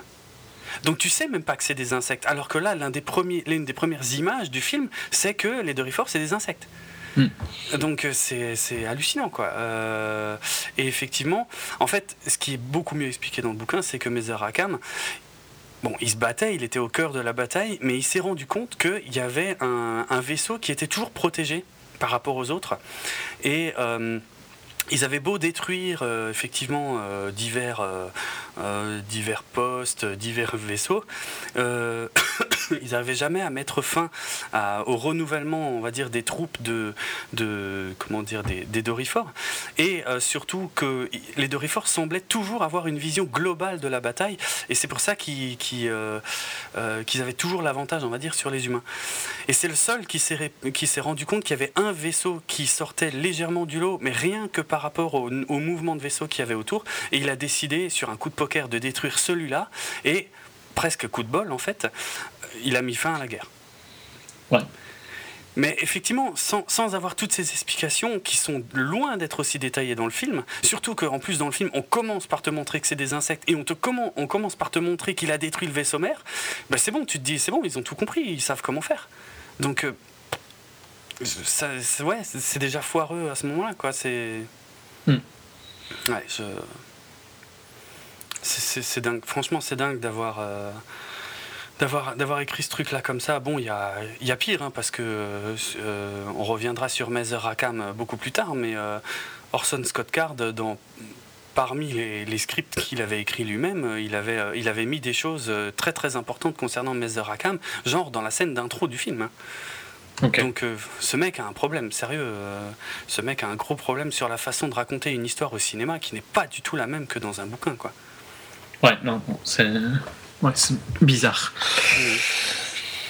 En tout cas, euh, bah, on découvre rapidement le, jeune Ender qui, euh, qui est à l'école. Euh, là, c'est encore une école. c'est un peu militaire, mais bon, ça, ça a l'air normal, quoi. C'est pas. Ouais. Dans le bouquin, il me semble que c'était une école tout à fait normale. C'est plus leurs habits, en fait, qui me font penser que c'est une école militaire, parce que c'est vert militaire. Carrément, carrément. Et euh, bah on, alors c'est des premières scènes qui permettent un tout petit peu de faire connaissance avec le caractère d'Ender puisque euh, il est, euh, ben, il, il, est jeune, comme dit, hein, c'est un peu un premier de la classe, hein, pas qu'un peu d'ailleurs. Mm. Donc il est plus jeune souvent que les autres et ben, il se fait un peu martyriser, notamment là par un, un personnage qui s'appelle Wilson ou Stilson? Stilson? je, sais plus. Mm. Bah, c'est pareil, hein, c'est dans le bouquin, sinon tu sais mm. pas. ok. Et. Euh, disons, il n'a pas que des amis, de loin pas. Et en plus, euh, on lui retire son. Alors, comment on appelle ce machin-là déjà d'ailleurs? Son contrôleur, son connecteur, son moniteur. Euh, puisque tous les enfants ont une espèce de petite puce dans la nuque euh, qui s'appelle le moniteur, qui en fait, euh, ça j'ai eu beaucoup de mal. C'est à peu près aussi mal expliqué dans le livre que dans le film là pour le coup. Par contre, c'est que en gros, ça sert justement aux militaires à suivre les enfants de loin, on va dire, pour voir si ils peuvent être intéressants pour être recrutés dans les écoles militaires. Or, juste à ce moment-là, Ender, il est convoqué pour qu'on lui retire son moniteur. Et en général, quand on te retire ton moniteur, ça veut dire que c'est bon, euh, tu n'iras jamais dans les écoles militaires. Quoi. Ok. Mais là, pour le coup, le colonel Graff, donc euh, Harrison Ford, euh, prend la décision de lui faire retirer, justement, juste pour tester sa réaction. Parce que tout ce que va faire le colonel Graff pendant toute l'histoire, c'est uniquement toujours pour tester les réactions d'Ender, en fait, dans des hmm. situations euh, un, peu, un peu difficiles. Oui, oui, en le torturant un peu, quoi. Oh ouais, largement moins que dans le livre, mais oui, oui. oui, non, non, non, mais je sais que dans le livre, il le torture beaucoup plus, mais pareil, on sent que c'est ce qu'il veut faire dans le film, mais ça rend pas visuellement. Bah non, ça, mais il y a un gros problème à ce niveau-là, ouais, dans le film. mais bon, euh, on découvre que malgré ça, Ender garde un caractère assez fort, puisque même quand il est sur le point de se faire, euh, de se faire euh, méchamment bastonner euh, par le fameux Stilson, ben, il se défend en fait. Ouais. Et pas qu'un peu. Et d'ailleurs, c'est. Il y a toute une scène importante avec Bonzo plus tard, mhm. où il dit qu'il connaît leurs faiblesses et qu'il les. Je sais plus. Hein à partir du moment où il connaît leurs faiblesses, il les aime bien, mais il sait comment les battre, un truc du style. Je sais plus comment on va le dialogue. Et euh, je trouve qu'il le dit, il fait tout un drame avec Bonzo, où il lui fait rien au final, hein, Bonzo. Si tu regardes la scène, il, le, ouais, il le tue, mais il le tue par erreur, quoi. il le pousse Alors que ici, dans la scène d'école, est bien plus forte parce que là, il le, il le défonce vraiment. Ouais. Tout à fait. Tout à fait. Ouais, il y a un problème d'équilibre. Et ici, il euh, s'en fout, hein, qu'il le défonce. Alors qu'il bah, fait tout un drame avec Bonzo, quoi. Un drame qui n'a aucun sens. Putain, t'arrives pas à accepter ça, quoi. je, sais bien que j'ai avancé largement, mais. Non, non, mais t'as raison, il y a, d'énormes problèmes par rapport à Bonzo. Il y a, ça va être un des passages. Mais c'est pas juste Bonzo, c'est Ender aussi, quoi. Oui, oui, oui, oui, oui mais euh, où il y a, où y, a, y, a, beaucoup de choses qui, qui ne fonctionnent plus, qui, font, qui vont fonctionner très mal dans le film à, ce stade-là. Mais justement, ouais, à cause de cette première scène où on le voit euh, éclater euh, Stilson, mais avec, ouais, dans un accès de violence assez impressionnant pour un, pour un gamin comme ça, quoi. Hmm. Après, effectivement, bon, le, retour à la maison, il n'est pas évident parce que lui, il se soucie évidemment de l'image que va avoir sa sœur de ça mais c'est vraiment le seul impact psychologique. Il regrette absolument pas. Bon, en même temps, Stilson, il le martyrisait aussi, tu vois. Donc c'est pas. Oui, mais euh, Bonzo, pareil. Ouais, Et pourtant, il va nous faire tout un drame à euh, j'arrête tout, alors qu'il comprend les impacts de. Il comprend qu'il est important, il comprend euh, que. Et donc, il décide d'arrêter tout parce qu'il a fait un accident avec Bonzo. Et il s'en foutait, c'est un gros problème d'écriture. Et il s'en foutait quand il massacrait le, le mec à l'école J'arrive pas à accepter ça, quoi. Bah oui, parce que, parce que en fait, euh, les problèmes, on va dire, euh, psychologiques, les remises en question psychologiques qu'il a, c'est par rapport à sa sœur, et uniquement par rapport à sa sœur, dans les deux cas. Sauf que dans le film, bah, c'est très très mal montré, surtout dans le deuxième cas.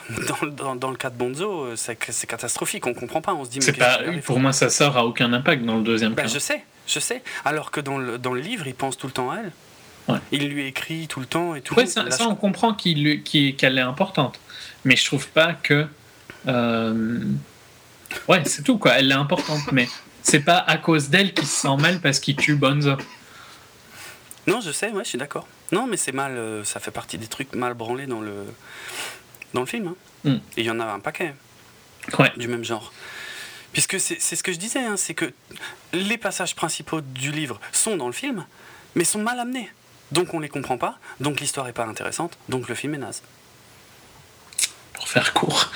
pour faire court, c'est vrai, mais, mais on va y revenir de toute façon à plusieurs reprises. Hein. Euh, puisque Là, quand Ender est de retour chez lui, on va voir Peter. C'est la seule fois de tout le film d'ailleurs où on va voir son grand frère Peter. Qui, est censé, euh, pareil, avoir un impact énorme sur lui. Quoi. dans le film, on est censé croire qu'il a un impact énorme. On l'a vu deux fois. Quoi. Une fois, une fois. Une, une fois.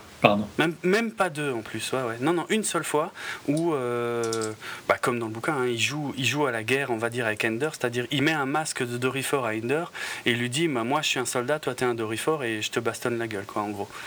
Et. Euh, et Ender se laisse faire parce qu'il est, euh, il a beau être, avoir un caractère assez, comment dire, assez dur euh, quand on s'en prend à lui, euh, ben, par rapport à son frère, il est, il est complètement démuni. Et ça vient de me faire penser que quand il euh, bastonne Stilson au début et qu'il y a l'incident avec Bonzo d'ailleurs plus tard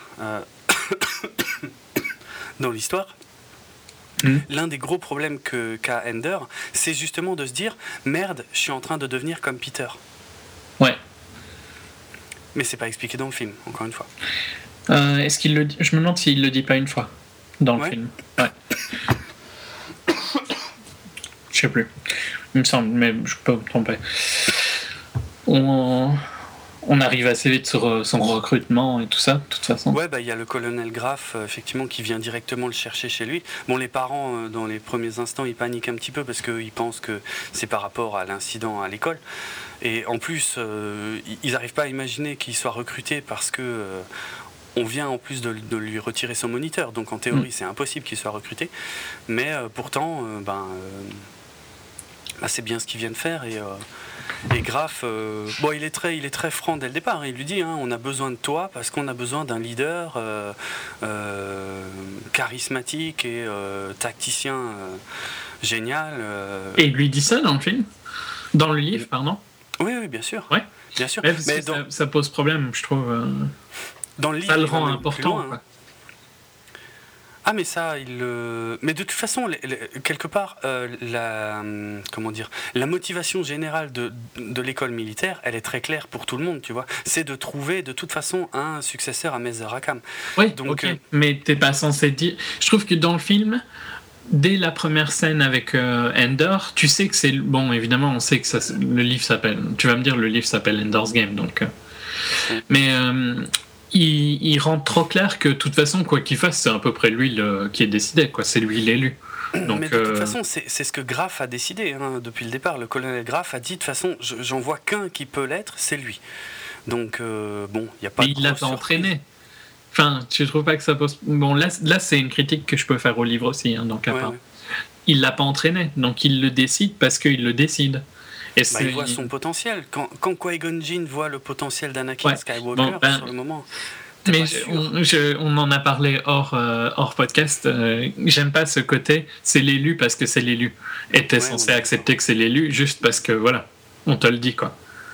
Il y a rien. Même, euh, T'as le même problème avec Neo dans Matrix. Ouais, ouais, non, mais clairement, c'est exactement le même problème. D'accord. C'est des élus juste parce qu'on te dit que c'est des élus. Oui, oui. Mais ils nous montrent jamais que sans pour quelle raison on devrait le croire quoi. Non. Si, dans l'épisode 1 de Star Wars, il a un taux de midi-chlorien qui crève le plafond.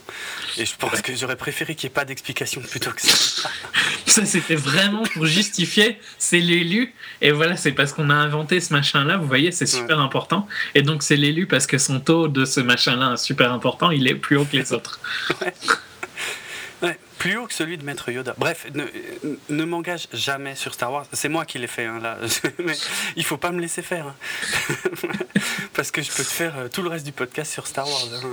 Hein. T'inquiète, en 2015, c'est bientôt. Ouais, ouais, mais je pense qu'en 2015, on fera une série d'au moins une quinzaine d'épisodes juste pour introduire le film. L'épisode 7. Bon, trêve de plaisanterie. Euh...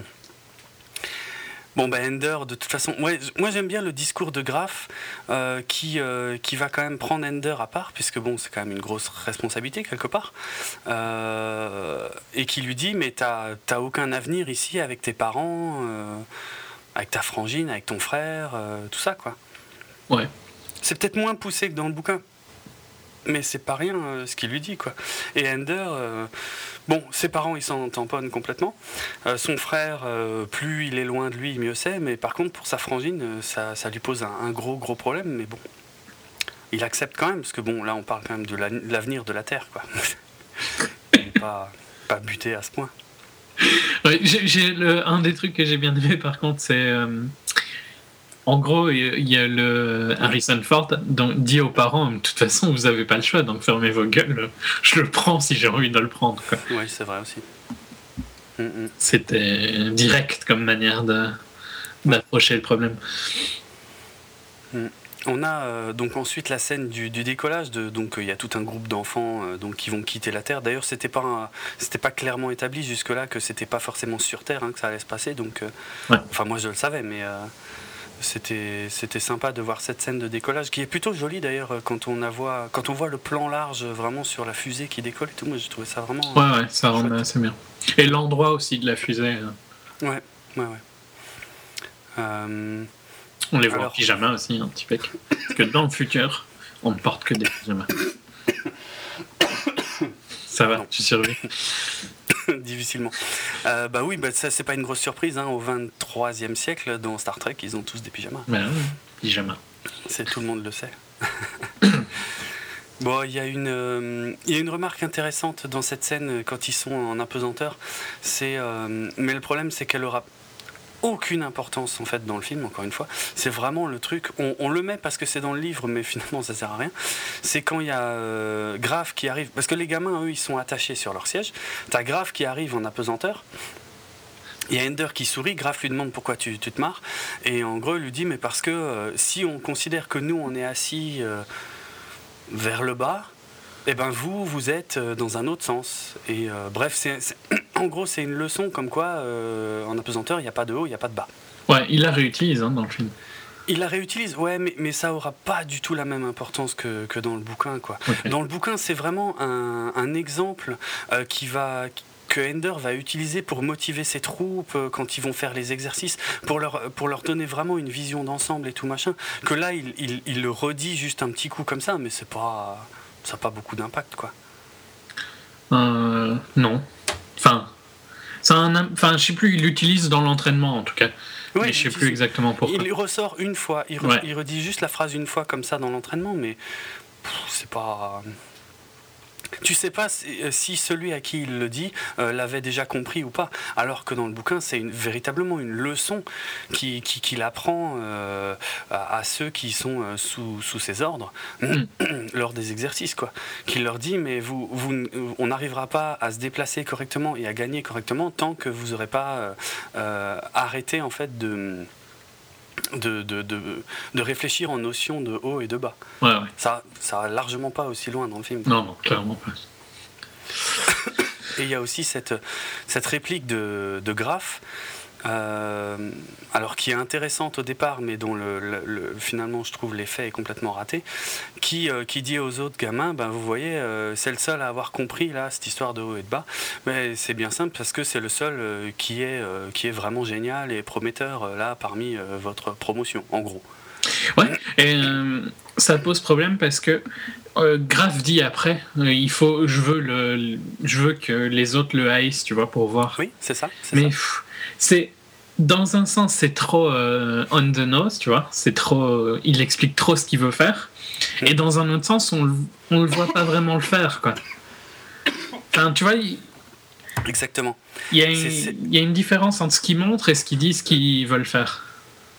Tout au long du film. T'as as mis le doigt, et encore une fois, hein, c'est pour ça que je suis impressionné que, que t'aies pas lu le livre, parce qu'il est exactement là le problème.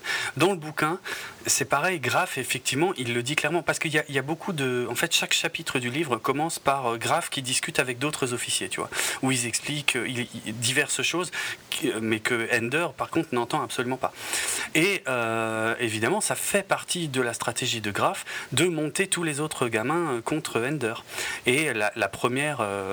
donc, le premier truc là le plus flagrant, c'est ce qu'il va dire là dans cette navette. Sauf que dans le film, à aucun moment, est-ce que tu as senti que les autres étaient contre Ender? Jamais de la Au tout début, quoi, vraiment dans une scène. Mais pareil. Mais le, euh, en fait, si je trouve que tu le sens, tu vois, dans le sens quand il, mange tout seul à sa table. Ouais, mais tu... ouais, ouais. Mais, oui, c'est vrai qu'il y a ça. Mais par contre, encore pire, c'est que ils sont donc on est censé accepter qu'ils sont contre lui. Et puis, instantanément, on est censé accepter qu'ils sont pour lui parce qu'il fait une remarque. Putain, ils ont aucune personnalité. Hein. Ok, ils ah sont jeunes, mais aucune personnalité. Hmm. Et, Non, non, mais y a les, transitions, la, enfin, la, progression du truc est, catastrophique, encore une fois. Ouais. Et là, pareil, je sais pas comment c'est dans le film, mais à un moment, il va lui rendre un peu ce. Enfin, en gros, il, tous ceux qu'il a au début, on va les retrouver à la fin dans son équipe finale, quoi, quasiment. Oui. Tous ceux qui auront été nommés une fois. Et, Certains des principaux, oui, oui. Euh, pourquoi? Ah bah dans le film, oui, non, dans, dans, le film, tu sais pas. Alors que dans, bah ça, je te l'expliquerai effectivement au fur et à mesure, mais euh, il va vraiment tisser des liens avec tous ceux qu'on va retrouver dans l'équipe finale. Alors que dans le film, dans le film, non, quoi. Dans, le film, il n'y a aucun lien. Ouais, il y a, y a un lien avec euh, Petra. C'est le et Bean. Petra et Bean, tu peux l'accepter. Ah ouais. Et c'est les seuls que tu peux accepter. Hein. Bon, c'est les principaux de toute façon, même dans le livre, hein, Petra et Bean. Mais, mais euh, ouais, mais il y a. Mais genre Bernard, tu vois, qui dans le film est un connard. Euh, tu peux pas comprendre pourquoi il est là à la fin. Hein. Bien sûr, bien sûr, c'est vrai. Parce que là, il y a tout un tout un pan euh, de l'histoire qui est, qui, est, qui est zappé euh, du film, mais qui expliquait ça. Effectivement. C'est parce que, euh, bon, je peux le dire maintenant de toute façon, parce que ça, ça va s'intercaler, ça, ça, arrive assez rapidement dans l'histoire. Et c'est quand il va être nommé chez Bonzo, dans l'équipe de Bonzo, assez rapidement dans le film d'ailleurs, trop rapidement. à partir de là. Ils font un entraînement, je crois. Oui, de toute, oui, ah bah, ça c'est un autre problème du film. Hein. De toute façon, chaque, chaque équipe euh, va se résumer à un entraînement. Alors que dans le, dans le bouquin, tu imagines bien que c'est des dizaines et des dizaines et des dizaines d'entraînements qui se succèdent. Ça, ça m'a saoulé au plus haut point. Quoi. non, il, monte vite en grade. Hein. Dans le film, tu te dis putain, ah ouais, ouais. c'est pas très dur. Quoi. Ah ouais, non, il, va, il va à un endroit, il fait un exercice, boum, euh, il a monté en grade à mort. Quoi. Un exercice. Et il réussit un truc, tu vois, paf, on monte en grade. Hmm. Bonzo qui est, montré comme le mec qui euh, a qui a jamais eu une seule défaite ne monte pas en grade. Ouais. Lui, une fois, c'est bon, ça suffit. Et ça, c'est pareil, c'est ça montre encore, tu vois, le problème de, de l'élu, quoi. Parce que il est montré comme plus naze que d'autres, euh, et euh, mais là, c'est vraiment le film, par contre. Ouais, ouais, là, c'est vraiment dans le film. mais dans le film, tu vois, il est, il est pas montré plus fort que les autres, quoi. Oui, oui, bien sûr. Bon, et en plus, les stratégies, pareil, je zappe encore en avant, les stratégies qu'il va utiliser, putain, t'es censé croire que c'est un stratège. mais ça, c'est peut-être la même chose dans le livre, hein, je sais pas. C'est assez fidèle au livre, ça, pour ça, ouais, mais après. Euh, il y a un contexte en fait dans le livre, il y a, une vraie progression qui le, qui le fait arriver. Parce qu'en gros, il y a des habitudes. Euh, ce qu'on t'explique pas dans le film, c'est que euh, toutes les batailles se déroulent toujours de la même manière. Et il n'y a jamais personne. En plus, comme tu lis le bouquin, tu, l'imagines toi dans ta tête, tu vois. Donc, euh, c'est pas du pré-mâché, donc t'as pas le temps de, te dire, mais au fait, il n'y en a jamais un qui avait pensé à passer euh, comme ça ou par là, quoi. Et ouais, c'est pas des stratégies vraiment inventives, tu vois. Il y en a pas mal, c'est des stratégies militaires qui datent d'il y a de, centaines d'années, quoi. Mais ce sont, sont, souvent des choses assez simples que Ender va faire, mais justement, son, son grand avantage par rapport aux autres, à tous les autres élèves, c'est d'y avoir pensé. Parce que tous les autres, ils sont dans un moule, et, euh, c'est vrai qu'en souvent dans une école militaire, on te demande de faire exactement ce qu'on t'a appris et pas autre chose. Et euh, Ender, c'est le seul qui va se dire de temps en temps, mais au fait, on pourrait aussi faire comme ça, même si c'est pas comme ça qu'on nous l'a appris, parce que ça marche. Alors ça lui vaudra euh, forcément des ennuis, mais ça, ça va par contre totalement dans la ligne de, de, de ce que voit le colonel Graff par rapport au destin de Ender. Quoi. Ouais, non, ça, ça je suis d'accord, mais je, trouve que ça rend mal parce que, le, à mon avis, c'est le fait qu'on a que un, que un entraînement à chaque fois. Bah oui. Et ah que donc, euh, je suppose que dans le livre, il y a des entraînements normaux, quoi. Là, il utilise des stratégies qui n'ont rien de vraiment révolutionnaire parce qu'elles sont. Euh, alors justement, c'est ce que je voulais t'expliquer et ça va me permettre de, t'expliquer aussi pourquoi on retrouve donc euh, euh, ceux qui l'entourent tout à la fin. En fait, tant qu'il est euh, au départ chez les Bleus, ils font juste des entraînements, on va dire. Des entraînements pour déjà apprendre à se déplacer. Rien que apprendre à se déplacer en apesanteur, ça prend plusieurs chapitres hein, dans le bouquin. oui, ici c'est instantané. Par contre, j'aime bien comment ils les appellent plutôt que Bleu. Enfin, je sais pas comment ils disent en français, mais... En anglais, c'est launches. Les launches, ah ouais. Je me souviens plus, je crois que c'est les bleus, mais je suis même pas sûr à 100%. Bon, ça je saurais plus te dire. Ouais, non, je trouve que c'était pas mal. Après, euh, après cette étape-là, par contre, une fois que euh, Ender va euh, être nommé dans l'armée de Bonzo, il n'y a plus vraiment d'entraînement à proprement parler. Enfin, non, c'est si, ouais, si, techniquement c'est toujours un entraînement. C'est ça, c'est-à-dire que ça va être beaucoup, essentiellement des batailles, donc d'une une mini-armée contre une autre dans la fameuse salle d'entraînement. Et euh, en dehors de ça, lui, Ender, comme il est plus jeune que les autres, et comme il n'a pas pu aller au bout de la première phase euh, quand il était un bleu, euh, lui, il décide de s'entraîner à part, en fait. Notamment avec Petra, au début, qui va, qui va lui apprendre à se, à se déplacer en apesanteur. Or, ces entraînements qu'il a avec Petra vont prendre de plus en plus d'importance, parce qu'après, ça va, ça, va, ça va se transformer en complètement autre chose. Après, ça va devenir des entraînements de tir, des entraînements de stratégie. Et il y a euh, des, anciens amis à lui, euh, comme justement le fameux, euh, c'est quoi, Bernard? Ouais, Bernard? Hmm. Bah, Bernard qui le qui le persécutait au début, qui va faire partie de ces entraînements qui sont un peu, on va dire, des cours du soir, en, pour trouver une image, euh, que, qui ne sont absolument pas encadrés par euh, l'école, tu vois, par des gradés, qui sont vraiment donnés uniquement par Ender, qui vont avoir de plus en plus de succès au sein de l'école, euh, qui vont aussi amener d'ailleurs des ennuis à Ender et qui, qui sont dans le bouquin l'une des raisons de la fameuse scène dans la douche avec Bonzo.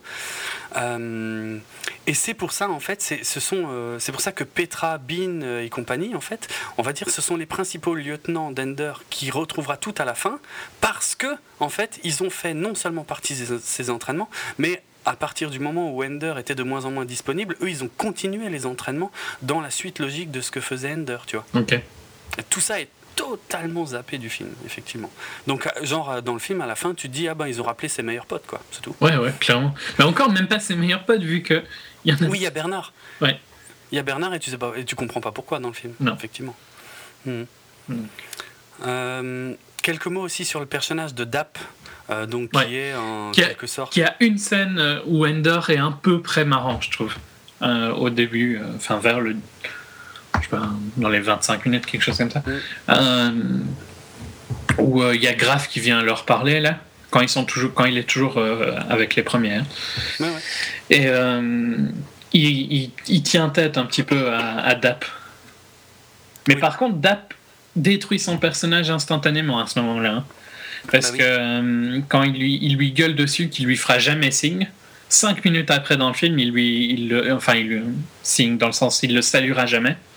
Endor, ultra arrogant, lui dit si, si, et cinq minutes après, il va le saluer. Quoi. Donc, on voit qu'il y a. Enfin, je, je, vois que le film essaye de me faire qu'il y a un impact quand il le salue, tu vois. Ouais. Et il n'y en a pas, quoi. Tout ce que ça, le seul impact, c'est que ça rend ce personnage ridicule. Mhm. Mais le personnage de Dap est complètement foiré, hein, parce que ah il, il, joue mal à mort en plus. Ouais, ouais. Très mal casté, euh, parce que même, même physiquement, je trouve le gars est beaucoup il a trop l'air sympa en fait, tu vois. il est il est, il est proche des enfants, ça c'est clair, tu vois. Il est, il est beaucoup moins dur avec les enfants que ne peuvent l'être le colonel Graff ou des choses comme ça. Mais euh, il, reste quand même une autorité pour les enfants et ça, il le fait bien comprendre à Ender euh, assez rapidement dans le bouquin, quoi. Et, et, tout ça est complètement fusillé non seulement par la, scène euh, que, que, tu viens de mentionner, mais aussi effectivement par, par le physique du gars, quoi, dans, dans, dans le film. Je, enfin, je suis désolé, ça ne. Ça un gros nounours. Ouais, c'est clair. C'est complètement idiot. Mais par contre, c'est la scène aussi. Et c'est la scène où on est censé accepter que grâce à cette scène-là, tu vois, tous les autres adorent Ender maintenant. Donc c'est le seul truc qu'il a fait. Ah, ouais. C'est. Enfin. Juste parce qu'il fait une remarque, quoi. Hmm. Mais ça, j'étais, ça, j'étais plus tout à fait sûr. Mais oui, oui, c'est vrai. Euh, alors que euh, la reconnaissance d'Ender par les autres euh, gamins, qui dans le bouquin donc le détestent vraiment hein, au début, mais tous. alors que là, ça se sent jamais. Même, tu sais, quand ils sont dans l'espèce de salle de cours où ils regardent la vidéo de, de Mezer Hakam, donc pour avoir un peu de, de, théorie, et qu'après, tu sais, il y a le petit échange avec Bernard sur, les, sur les tablettes tactiles. Mm. Euh, je sais pas, Ender, il, se les met tous dans la poche euh, vachement rapidement, quoi. que dans le bouquin, euh, ça va être beaucoup plus long et ça va, et ça va surtout passer par les salles d'entraînement, par ce qu'il va faire dans les salles d'entraînement, qu'il va commencer tout doucement et difficilement à, à, avoir un peu de reconnaissance. Mais par contre, il sera jamais ultra populaire auprès de tout le monde dans l'école, quoi. Ça, jamais, jamais, jamais, quoi. Bon, ici, on sait pas trop, hein, on n'a pas vraiment. Ouais, mais c'est. Ça paraît jamais difficile, en tout cas, pour Ender. Je veux dire, il y a, dans le bouquin, il y a quand même des stades où euh, il craint pour sa sécurité, tu vois, où il doit jamais se déplacer seul dans l'école, tu vois. Il risque de se faire démonter la gueule euh, et par des mecs nettement plus dangereux que Bernard. Bah, ce qui arrive un peu avec Bonzo, quoi.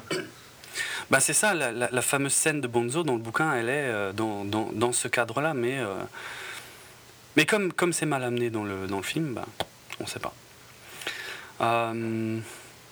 Bon, on passe de toute façon sur le premier, on l'a déjà mentionné, un hein, premier entraînement où, euh, où ils apprennent euh, à se déplacer en apesanteur, où ils testent tout de suite les pistolets alors qu'ils sont pas censés le faire. Ah, j'ai un problème visuel aussi avec ça. Et, et, le test des pistolets, je trouve que, enfin, tu tirerais dessus de base, quoi? Ouais, je sais pas, j'hésiterais. Je pense que d'abord, d'abord, je tirerais sur un des gros cubes là, qu'ils appellent euh, des étoiles. Mais je crois qu'ils le font, mais quand même, ils tirent assez vite sur lui-même. Hein. Oui, oui. Mais ils se tirent, ouais, en fait, t'as Bean et, euh, Ender qui se tirent mutuellement dessus au même moment. Bon, je sais pas, tu vois, honnêtement, je me dirais, allez, je suis dans une école, je suis un bleu, euh, j'ai jamais rien fait. De deux choses l'une, soit j'ai une arme mais elle est pas chargée, soit elle est chargée mais c'est inoffensif. Ouais, ouais, un peu, mais enfin, oui et non, quoi. Je sais pas. Soit, il, il, se tire dessus, de toute façon. De toute façon, c'est trop rapide, comme tout, comme l'ensemble des scènes du film, c'est trop rapide dans le film par rapport à la, à la réflexion qu'il peut y avoir dans le livre, hein, ça, mm. on est d'accord. Euh, ce qui est intéressant par rapport à ces pistolets et qui ont une importance énorme dans la, dans la stratégie qu'il peut y avoir dans ces salles de bataille, c'est que ça les gèle. Euh, Paralyse, quoi. Oh, oh, ouais, mais dans le bouquin, ils utilisent vraiment gel, quoi. Ok. Et justement, euh, c'est pour ça que ça me pose un problème, parce que dans le film, pourquoi ne pas avoir rendu ça beaucoup plus visuel en fait? Parce que là, ils disent, euh, surtout euh, dans les premières secondes où ils ont testé, le truc, ils disent Ah, bah, je peux plus bouger. Et putain, c'est un film, il y, a des, il y a des effets spéciaux, il y a des images de synthèse. Il, y a moyen de remettre, de, de, fin, de, de rendre ça visuellement, tu vois. Comme ça, tu es moins obligé après d'expliquer, de dire euh, qu'un tel ou un tel est paralysé, par exemple. Hmm. C'est une grosse différence de, que tu peux avoir entre un bouquin et un film, quoi. Pourquoi il l'utilise pas? Il y a une scène, je sais plus laquelle, il y a une seule scène où il y en a un, quand il est gelé, euh, ça se voit. Et j'ai pas compris, c'est par accord avec. Ah oui, c'est vrai. Dans, dans, une scène, la, la dernière scène d'entraînement, je crois.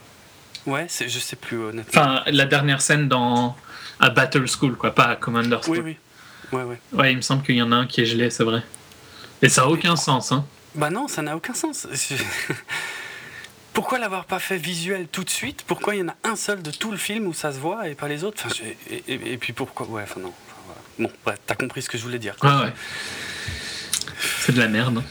C'est oui, mais ça m'énerve, tu vois, quand, je vois le film et, enfin, je me dis voilà, il y, a des choses qui passent dans la narration de ce que tu expliques, ce que tu vas faire dire euh, au personnage, mais il y a des choses, on est au cinéma, c'est quand même nettement plus visuel qu'un bouquin, il y a des choses que tu peux faire de façon visuelle. Pourquoi ils l'ont pas fait? Je comprends pas. Ouais. Vraiment, euh, vraiment incroyable. Donc, euh, ouais, je sais plus, on, est, on, a, on a pris un peu certains entraînements dans le désordre. Alors, je suis un peu perdu, mais enfin, on en est plus ou moins à bah, Il n'y a qu'un euh, entraînement, hein, il n'y a qu'un entraînement. Oui, oui, de toute façon, oui. Avant qu'il aille avec Bonzo. Hein. Oui, oui, c'est vrai. Après, il y, a le, il y a le mind game qui, pareil, je trouve que tu sens que c'est rushé à mort, quoi. Ah bah alors là oui, ah merci. Euh, oui, effectivement sur les tablettes, euh, ils ont euh, accès, enfin s'ils cherchent un peu, s'ils fouillent un peu, ils ont accès à un espèce de jeu vidéo qui est qui va assez loin même, qui est quasiment de l'ordre de la réalité virtuelle. et ah bah ouais, t'as as, raison de dire que c'est rushé à mort parce que dans le, dans le bouquin, mais euh, ça, dure des plombes avant qu'il n'arrive à, passer ne serait-ce que la première étape. Hmm. Oui, la première étape. Mais en fait, ici, il va passer la première étape et puis je crois qu'il va le réutiliser une fois, mais. Mais là, il va passer la première étape, mais il va quasiment, dans la foulée, il va aller quasiment jusqu'au bout. Ouais. D'une traite. Ouais. Et puis il y aura juste une autre étape, je crois. Ouais, c'est ça, ils y reviendront, je crois, tout à la fin ou quelque chose comme ça. Ouais, ouais. Mais euh, la première étape, en gros, donc c'est un géant qui propose deux coupes et qui te dit voilà il faut que tu boives une des deux coupes sachant qu'une est empoisonnée. Euh, si, pour, pour, pouvoir continuer dans le jeu il faut que tu en boives une des deux. Et euh, bon ben un coup il en essaye une un coup il essaye l'autre. Et dans, et dans le film ça s'arrête là. C'est à dire il en essaye une il recommence il essaye l'autre les, les, deux sont empoisonnés en fait. Et puis après il râle. il râle et puis euh, il défonce le géant. Et en fait bah, c'était ce qu'il fallait faire pour, pour avancer. C'est là qu'il défonce le géant? Ah oui tout de suite Ouais, il me semblait aussi, mais j'étais plus sûr. Ah non, mais tout de euh, suite. Et ça, c'est un peu glauque, hein, de la manière dont il le fait. Et putain, il, il, cherche pas une autre solution. Hein. Paf, euh, je l'explose, quoi. C'est direct, quoi, tu trouves pas? Ouais, ouais, mais, ouais, mais oui, bah, oui c'est tout mon problème avec ce film. Hein. Euh, alors que ça lui prend des semaines et des semaines pour, pour en arriver là dans, dans le livre, quoi. Il, il, il pète un câble hein, sur ce jeu dans le bouquin il essaie de comprendre. Euh, ouais, déjà, tu es censé. Enfin, en tant que joueur, il euh, n'y a aucun indice qui te dit d'aller de faire ce qu'il fait quoi donc il saute dans son œil euh, c'est ultra choquant quoi ouais, et je sais pas c'est le premier truc qu'il s'est dit qu'il allait essayer? T'es censé croire ça, quoi? J'ai vraiment bah, du mal. Hein. Ah, il y, a, y, y, a, de quoi. Hein. Non, ça, ça, je suis, je suis d'accord, ça fonctionne pas du tout. Hmm. Pas du tout. C'est complètement foireux parce que ce, ce, jeu, il a, il a, il a pas mal d'importance. Euh, dans le livre en tout cas. Parce qu'on y, on y revient hyper régulièrement dans le livre, alors que là, ben, finalement, on l'a vu une fois au début, mais on y reviendra vite fait à la fin, et c'est tout, quoi. Et en une fois, putain, il va au bout, moi, ça me... quasiment au bout. Bon, en plus, il y voit... Euh, enfin, en une fois ou deux, en fait, il y a peut-être plutôt deux fois, mais la deuxième fois, euh, il, va, il va quasiment au bout, où il voit sa frangine, il voit Peter, il comprend pas pourquoi et tout machin. Ouais, catastrophique. Je n'ai pas d'autres mots. Ça fait vraiment typiquement partie des trucs euh, qu'il aurait peut-être mieux valu ne pas mettre en fait. Le main game? Euh, Ouais. Enfin, je veux dire, quand on voit ce que, le peu que ça apporte, bon, à, la fin, à la, vraiment à la toute, toute fin, ça a beaucoup d'importance, mais si tu réécris intelligemment ton truc, tu peux peut-être amener la chose euh, différemment, tu vois, mais j'ai envie de dire d'une manière plus globale par rapport au film, plutôt que d'essayer de tout mettre, euh, à peu près tout mettre, mais de tout euh, rusher bah, à fond la caisse, euh, autant zapper quelques étapes et plutôt se concentrer sur celles qu'ils qui, qui, ont gardées et qui sont les plus importantes. clairement. En plus, jamais personne ne critique une adaptation de film parce qu'elle l'a enlevé, une adaptation de livre parce qu'elle l'a enlevé des trucs dans le film. Bien sûr. Il n'y a jamais personne qui fait cette critique-là. Les critiques euh, qu'on fait toujours, c'est euh, quand on rajoute des trucs. Ouais. Euh, ou quand on change des trucs. Ou quand on change, ouais. Quand on change, quand on rajoute, ou je sais que j'ai déjà fait la critique pour Le Seigneur des Anneaux. Par exemple, je trouve que la fin du, du troisième livre, quand il retourne dans la comté, je trouve que c'est une de mes scènes préférées du livre, et ça me fait vraiment chier qu'il ne l'ait pas mis. Mm. Parce, mais pas parce qu'il l'a pas mis, parce que il a perdu du temps dans des scènes de merde dans les deux autres films. C'est pas c'est et des films qui, des scènes qui ne sont pas dans le livre. S'il n'y mm. avait pas eu ces scènes-là, j'aurais jamais cette critique du fait qu'il l'a pas mis. Mm. Donc euh, ils auraient pas personne les aurait critiqués s'ils avaient retiré ces scènes-là qui sont pas très importantes, s'ils avaient raccourci d'autres scènes et tout ça. Si ça avait été un meilleur film quoi. C'est pas en voulant faire du euh, A à Z que tu fais un bon film. Ah ouais, non, mais là, c'est, euh, moi je suis certain que de toute façon, l'ensemble du film est handicapé par le fait que euh, Orson Scott Card soit producteur du film, quoi. Et par son, son contrôle absolu sur, sur ce qui doit être raconté dans le film, quoi. C'est. ça se voit, enfin, c'est vraiment flagrant et, et c'est dommage parce que tout est foiré à cause de ça. Quoi. Hmm. Il est très con parce qu'il aurait eu plus d'argent. Ouais, ouais. Non, mais ouais, bon. Après, après ça n'a pas l'air d'être un mec qui a un caractère euh, facile, hein, non, non. Euh, Scott euh, Card.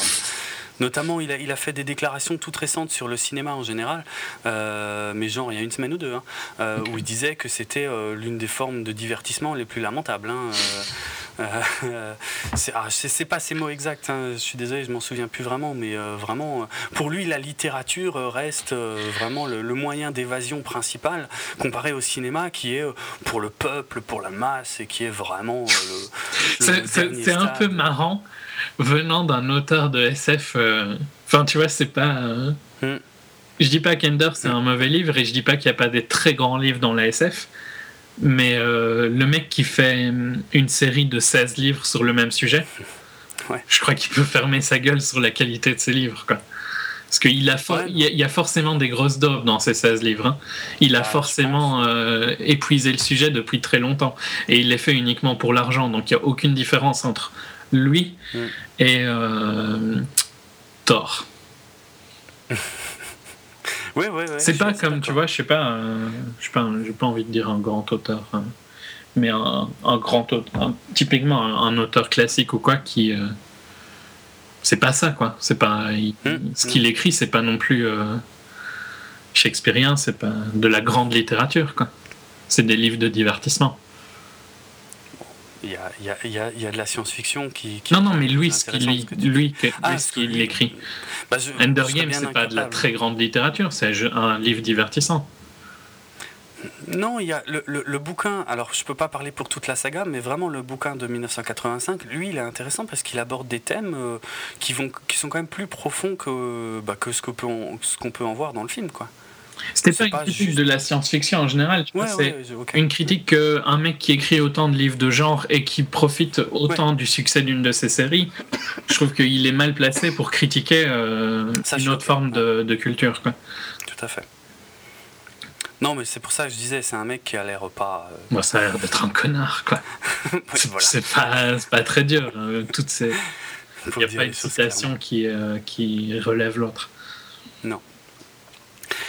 Donc euh, Ender, revenons à lui, est euh, nommé, donc puisque il a réussi avec succès son, premier entraînement où euh, il a réussi à se déplacer dans les airs et à tirer sur Bean, et qu'en plus il a vite passé les premiers niveaux de la simulation, Graf le, le transfère immédiatement donc chez Bonzo. Alors, son arrivée chez Bonzo, ben. Ah, ah, l'arrivée cliché chez Bonzo d'ailleurs. My God. Quand il attrape la balle, là, quand ils sont. Ouais, non, mais déjà, bêtement, le fait que tu vois, eux, ils jouent au baseball. Ah, maintenant, il va chez les ados, quoi. Ouais. Tu trouves pas? Ouais, ouais, non, mais c'est vrai, c'est clair. Bah, de toute façon, ouais. Mais alors, il y a un problème, et je vais, je vais vraiment te tendre la perche. Un problème qui n'est pas visible dans le. Hum, comment? Le film, mais euh, Bonzo et compagnie, bah, ils sont beaucoup plus âgés que lui euh, dans le livre. Ouais. non mais cette scène où Bonzo, Bonzo arrive, euh, enfin Bonzo, donc Ender attrape la balle et Bonzo va lui gueuler dessus et Bonzo a une tête de moins qu'Ender. Mhm. Et quand Bonzo le critique de petite je sais pas, il, dit quoi Qu'il est maigre, euh, qu'il est. Il est psy et maigre, non Un truc du style? Ouais, je crois. Ce qui est exactement Bonzo, quoi. Mais c'est ça. Et t'es mort de rire. T'as l'impression qu'Ender il est sur un podium tellement il est plus grand que Bonzo. Ouais. Et t'as Bonzo en face qui lui gueule dessus en le regardant vers le haut parce qu'il a une tête de au plus il y a plus qu'une tête de différence entre les deux. Ouais, plus qu'une tête. Ouais, non, non, la, différence est énorme. Moi aussi, je me demandais si Ender était pas sur une marche ou un ou un ou quelque chose, quoi. Parce que je me disais, c'est pas possible, quoi. Parce que toute la scène est, totalement. Ah oui, non, mais elle, est, hein. elle, est, elle est trop marrante la scène, juste parce que t'as Bonzo qui le traite de de petit mince euh, racheté, quoi. Mmh. Et tu regardes la scène et tu te dis, mais putain, t'es encore plus petit et t'es encore plus maigre que lui, quoi. C'est parce que c'est pas comme si Bonzo c'était un petit dur, tu vois. Ouais, non, il est, il est, pas bien épais. Hein. Non. Mm. Visuellement, c'est hilarant, je trouve, comme scène. Ah ouais, non, c'est clair, la, la, scène est catastrophique, hein, parce que jamais, pas une seconde, tu te dis que Bonzo peut représenter la moindre autorité pour Ender, quoi. et il, va essayer, il, euh, il, il, essaye de représenter l'autorité en lui gueulant dessus, en devant, en, alors qu'il le regarde de. Ah. Ouais, d'en bas. Ouais, d'en bas. C'est ridicule. Mm, mm. Et c'est là que je trouve que vraiment, je comprends pas qu'ils aient gardé cet acteur-là quand ils ont vu ça, quoi. C'est clair, c'est clair, c'est hallucinant. C'est hallucinant. C'est un double problème de casting. J'ai pas beaucoup de problèmes avec Asa Butterfield en général. Je trouve qu'au niveau des expressions, du visage et tout, il est, il est plutôt bien hein, en, Ender. Mais Sans plus, toi, je trouve. Bah, en fait, par rapport par rapport au livre, peut-être qu'il est bien, mais en tant que film, je trouve qu'il est quand même vraiment pas top. Mais bon. Mhm. Mais par contre, ce qui ne fonctionne pas, c'est qu'il est beaucoup trop grand. Il est censé être nettement plus jeune que à peu près tous les autres gens qu'il va croiser dans toute cette histoire, sauf Bean, qui est plus petit, puisque ben, euh, c'est même son surnom, tout le monde l'appelle Bean, parce que c'est un, un, petit poids, quoi. On va dire. ce qui n'est pas ce qu'ils disent dans le film. Hein. Non, mais je, il me semble que la, justification d'ailleurs du, du, film n'est plus n'est pas exactement la même que celle du bouquin, mais.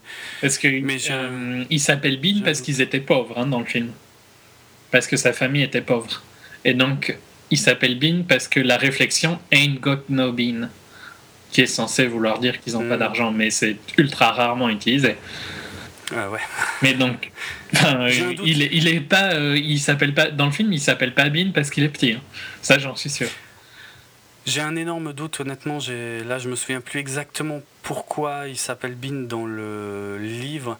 Mais par contre, ce dont je suis sûr, c'est qu'il est nettement décrit comme étant très petit. Et moi, j'avais fait un lien avec ça. Euh, j'avais associé son nom à ça, mais il y a peut-être une autre explication. J'avoue, j'ai un doute. Bon. À la limite, si quelqu'un d'autre a lu le livre et qui s'en souvient, n'hésitez pas à nous en faire part sur Twitter ou dans les commentaires ou par quelque moyen que ce soit. Mais ouais, cette scène euh. avec euh, Bonzo est pathétique. Ouais, non, elle est catastrophique. Euh, alors il fait la connaissance de Petra, qui donc elle fait partie de l'équipe de Bonzo. Et, qui est plus grande bah. que Bonzo, hein, pareil. elle, pareil, elle, elle, elle, est à peu près de la taille d'Ender. Mais c'est ça qui est bizarre, c'est qu'elle a la même taille qu'Ender. Et Ender devrait être plus petit, mais bon, bref. elle l'emmène. Mais elle fait plus vieille qu'Ender. C'est peut-être le seul personnage qui fait un peu plus vieux qu'Ender. Genre 2-3 ans, quoi. Hum, hum. Ouais, techniquement, attends, je suis en train de regarder. Voilà, le même âge. Ouais, mais il fait jeune, Ender. Mais il fait très jeune. Lui, par contre, son visage, ouais, il fait hyper jeune. Hum. Mais euh, comme elle sait, alors je sais plus comment, mais elle, capte euh, rapidement. Euh, parce que, en gros, dans le bouquin, encore une fois, quand il est chez Bonzo, il va rapidement commencer à faire des exercices de combat. Or, Sauf que Bonzo veut pas. Ah, dans le livre, tu veux dire oui, oui, dans le livre. Et, et, et, et c'est comme ça que elle, elle va capter que Ender a énormément de mal à se déplacer en apesanteur parce qu'il n'a pas été au bout de la formation initiale.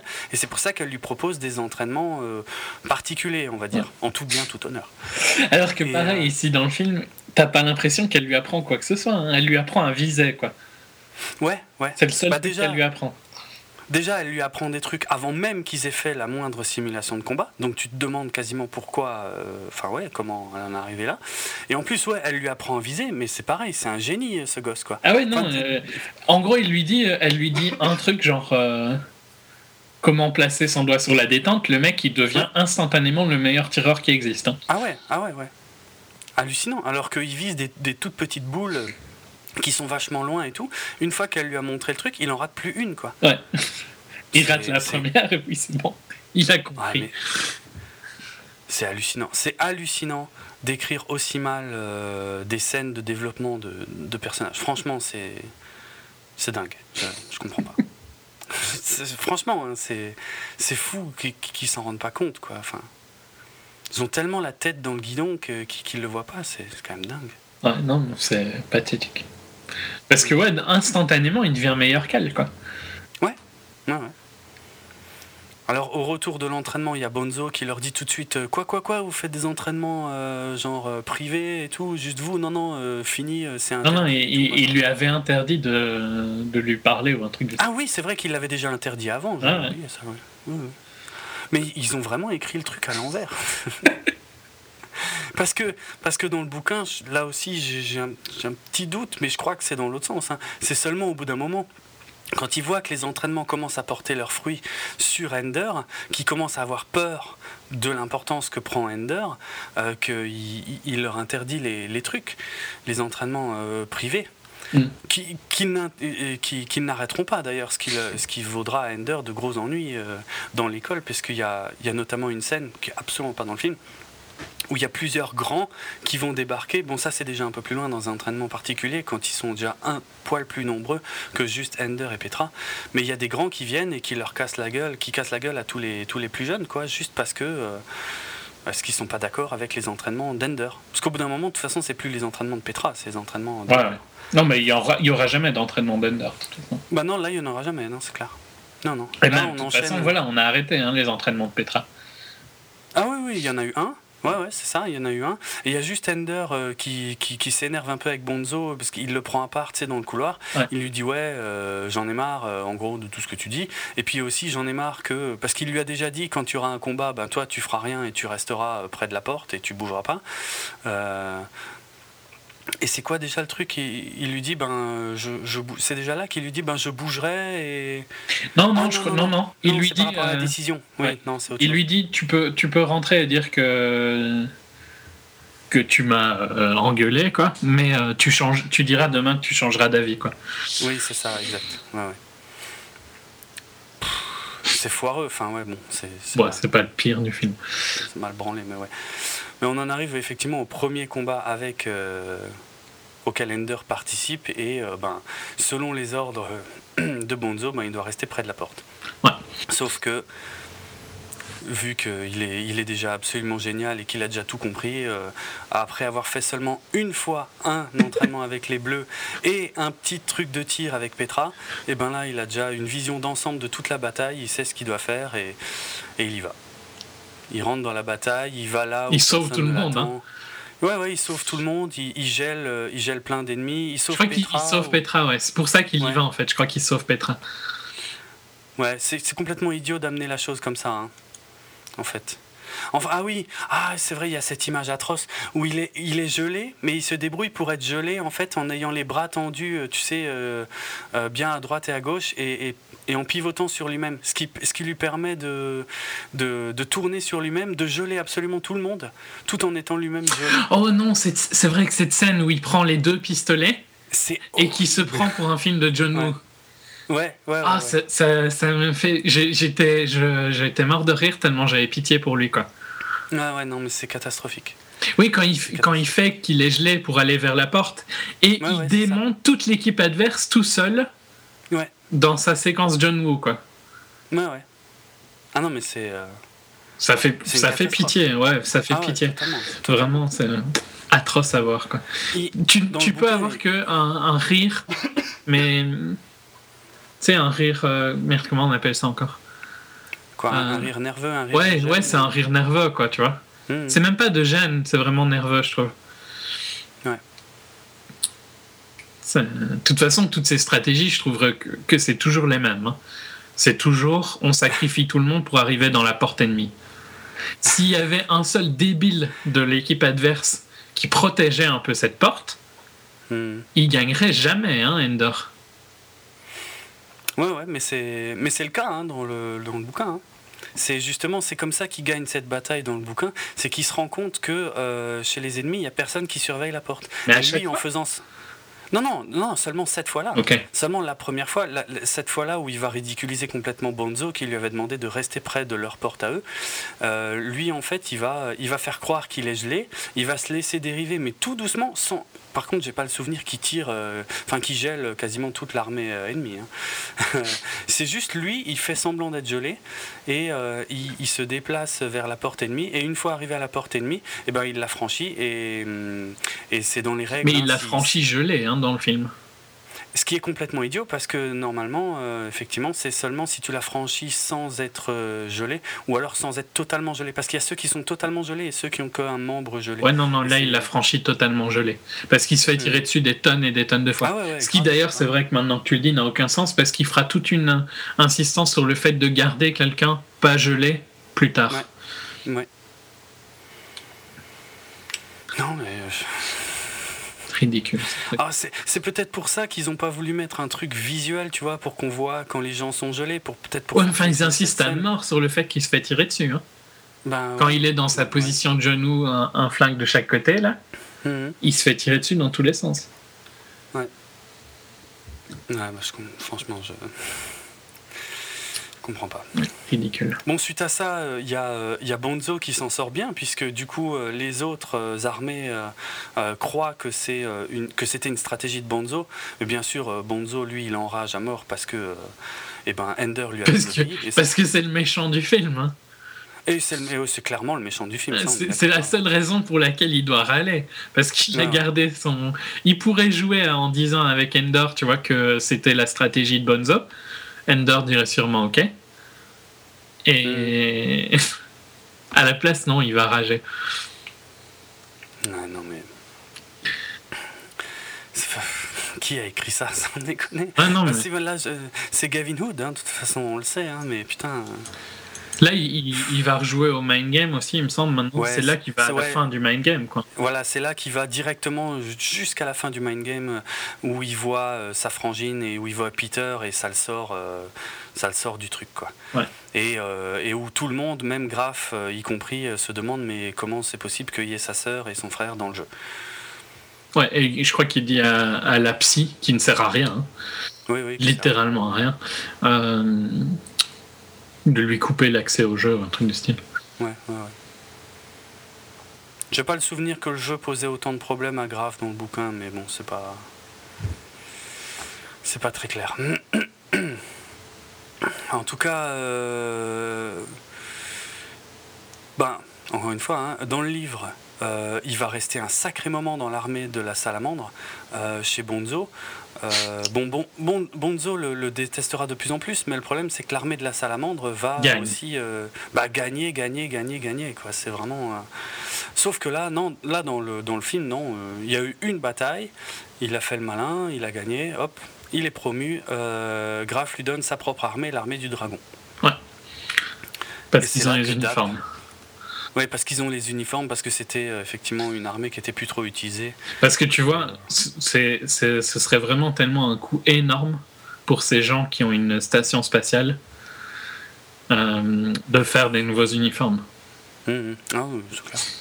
T'es censé prendre ça comme une blague, mais ça marche pas, quoi. Il y a, y a, beaucoup plus d'importance à l'armée du dragon euh, dans le bouquin, mais j'avoue l'avoir légèrement oublié également. Elle est plus trop utilisée, mais elle a un statut un peu culte en fait. Sauf que ben, dans le film, ils te disent pas qu'elle a un statut un peu culte. C'est comme ça, c'est comme tu dis, parce qu'il y, a les uniformes. Ouais. Et qui lui dit que c'est le plus important, quoi. C'est le fait qu'il y ait les uniformes. Ouais, ouais. Et euh, ce qui est euh, aussi complètement zappé dans le, dans le film, c'est le fait que dans son armée du dragon, dans le bouquin, ils lui mettent que des jeunes, des débutants, euh, des. Enfin, ça, il le dit un peu dans le film. Il lui met tous les misfits, ce qu'il dit. Ah ouais, bon, c'est moi. Alors ça revient à peu près à la même chose. Tous les gens qui sont qui se qui ça qui s'adaptent pas dans les autres, les autres équipes. C'est pas c'est pas tout à fait ça hein, dans le dans, le bouquin. Hein. C'est euh, c'est pas les rejeter, c'est juste que c'est des ils sont ils sont juste pas très bons quoi. C'est pas les meilleurs de leurs équipes, mais je crois pas qu'ils insistent sur le fait qu'ils étaient particulièrement rejetés par contre. Ouais non mais ouais je sais pas rejeter c'est pas vraiment le, sens que je voulais donner. Hmm. Tu vois? Juste qu'ils s'adaptaient pas dans leur équipe quoi comme Ender. en gros, en gros euh, ce qui sous-entend, c'est qu'il va mettre tous les Ender-like. Quoi. Ouais, ouais. Ce qui, au final, sera Petra, Bean. Ben, Petra, elle va arriver. Alors, il y a, ouais, c'est vrai qu'elle sera un peu plus tard. Ouais, euh, il y a Bean qui est tout de suite là. Euh, enfin, il y a Bernard, hein, il me semble aussi. Je crois qu'il y a, il y a peut-être bien Bernard, ouais. Euh, et Petra, elle va arriver parce que, au cours de la seule bataille d'ailleurs qu'on verra dans le film, alors qu'il y en a des tas et des tas dans le bouquin, il y en a un qui, qui se foule le pied, tu sais, en sautant de son lit. Mm. juste avant d'aller à la bataille. Et elle, elle se pointe, elle dit ben, J'ai été nommé par Graf lui-même euh, en remplacement.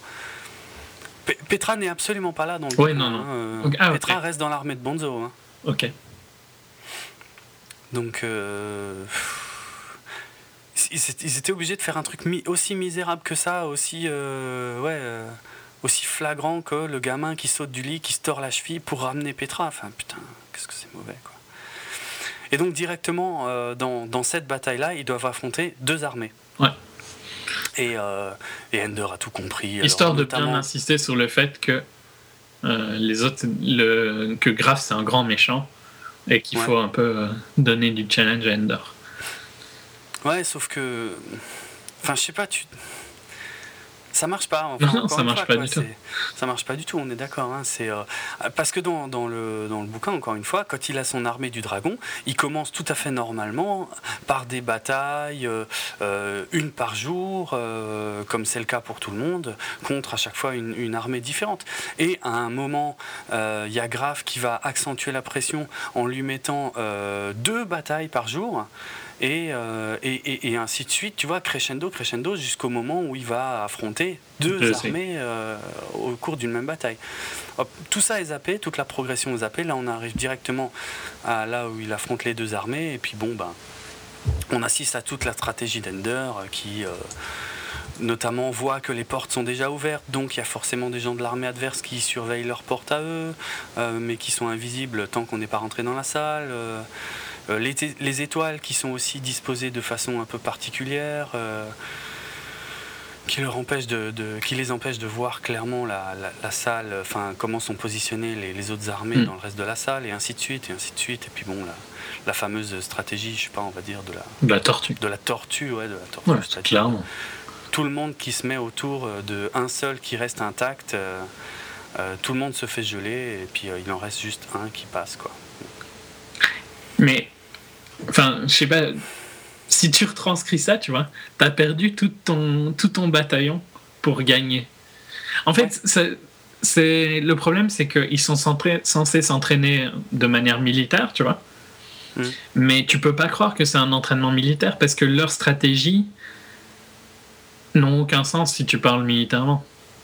Il n'y a aucun sens de sacrifier toute ton équipe il n'y a pas un bouton I win, tu vois, en, il n'y a pas un bouton I win. Si tu rentres dans. Imaginons que tu veux prendre une ville, ok On serait dans le, cas le plus mm. proche de ça. Si tu es tout seul dans la ville quand tu as fini, t'auras l'air con. Hein. Oui, c'est con. Oui, oui, ça, je suis, ça, ça, je suis totalement d'accord. Mais euh, l'un des aspects les plus intéressants, justement, du bouquin de, de Card, c'est que ça s'appelle Ender's Game. Et, euh, et, là, on leur apprend des stratégies par le biais de jeux. Oui, Donc, mais, des jeux tu trouves que la stratégie est mais ça, ok, ça, ça je trouve ça bien. Mais ça. Laisse-moi aller au bout. Ok, vas-y. Laisse-moi aller au bout du truc. Dans un jeu vidéo, qu'est-ce qui compte euh, le, le, fait d'avoir gagné, d'avoir été au bout du jeu, ou la façon dont tu y es arrivé? Dans un jeu, je parle vraiment dans un jeu, pas dans une guerre. Dans Parce un que c'est vraiment. je suis d'accord eh ben, c'est sous cet angle-là que qui sont euh, entraînés dans cette école, dans cet univers, on va dire, tu vois. Mais je, suis d'accord avec ce que tu dis, hein, que militairement, ça peut, c'est un peu bizarre en, termes de perte. Mais ça a du sens quand il sera dans l'école de commandant. Ouais. Hmm. Parce que là, la manière dont il gagnera, et la bataille finale, c'est un, bon exemple de ça, hmm. le fait qu'il soit tout seul à la fin n'a pas d'impact. Il a gagné d'une manière inconditionnel, tu vois, il ne peut pas y avoir de futur après. Mais la manière dont il s'entraîne à des petites batailles, je trouve, n'a pas beaucoup de sens, quoi. Euh, je vois pas en fait ce qu'il lui apprend. Bah, d'essayer différentes stratégies et euh, pour au final euh, peut-être retenir les meilleurs points de certaines et, et les points faibles de d'autres, même s'il a gagné. Quoi je trouve qu'il y a vraiment beaucoup de points faibles avec ces, scènes de bataille qui n'ont. Et la stratégie dans laquelle il gagne. Mm. Qui pour moi n'ont aucun sens. Parce que la stratégie de la tortue, il survivait quand même la majorité, tu vois. La, tortue romaine, quoi. C'était pas. Euh, ils sacrifiaient pas, quoi. Mm. Ils utilisaient pas leur corps pour euh, protéger. Là, de toute façon, là, dans le cadre de ces entraînements-là, on leur demande pas. Enfin, le score n'est pas du tout dépendant du. Enfin, si, d'ailleurs, maintenant que j'y pense, dans le bouquin, il y a aussi une histoire de points. Il, marque des points en ayant euh, des gens qui sont pas gelés, et il marque des points en ayant gelé des membres adverses, et encore plus de points en ayant gelé complètement des, adversaires. Mais ça, ils, en parlent dans le film. Hein. Mais dans le film, ils disent que. Euh, c'est cassé si jamais tu arrives à rentrer dans la porte ennemie. Voilà, l'essentiel, ça reste quand même de juste gagner en fait. Ouais, mais je trouve que c'est un jeu. Alors on, oublie vraiment le côté militaire. non, mais je suis d'accord. Hein. Je suis d'accord que c'est pas forcément hyper crédible, on va dire. C'est. Euh, mais ça a du sens. Hein. Quand, quand, tu, quand on arrive à la finalité de l'histoire, ça a du sens. Mais dans cet univers-là, uniquement, ça, on est bien d'accord. Hmm. je suis complètement. Mais je trouve que ce sera mieux géré dans, dans les entraînements euh, à l'école suivante. Hein. Bah oui, parce que dans l'autre école, il apprend à commander, donc euh, c'est forcément plus important. Là, il apprend juste à se battre et à, et à voir euh, comment ça se passe d'une manière générale. Quoi. Il y a la scène homosexuelle hein, après, parce que pour, quel, pour un producteur qui est anti-homo, euh, c'est une des. Il y a, y a, trop masse sous-entendu dans cette scène. Bah ouais, mais elle est, elle est calquée sur le bouquin, encore une fois. Donc ah bah oui, non, mais. Enfin, comme souvent, tu vois, les, on dit souvent que les anti-homos sont euh, des refoulés. donc, euh, la scène se déroule dans les douches. Euh... Oui, il fait quand même. Le, il y a quand même visuellement, tu vois, il prend le savon dans les mains. Hein. Il se baisse et il prend le savon. C'est quand même épique, quoi. c'est vrai. Il est en, en serviette. Dans la douche, hein, d'ailleurs. Il est en train de prendre sa douche et il est en serviette. Je me demande même si dans le bouquin il n'est pas euh, franchement nu. Bah, ça aurait quand même beaucoup plus de sens que il y a l'eau qui coule littéralement, et il a la serviette autour de la taille. Et la serviette n'est pas mouillée. Hein. c'est vrai qu'elle n'est pas mouillée. Ouais, bon, ah, voilà. Là, là j'ai pas besoin de t'expliquer pourquoi c'était pas possible de le faire dans le film. Hein. Ben, Mais euh, ouais. A History of Violence. T'as pas vu? Si, si, mais euh, ouais, ok.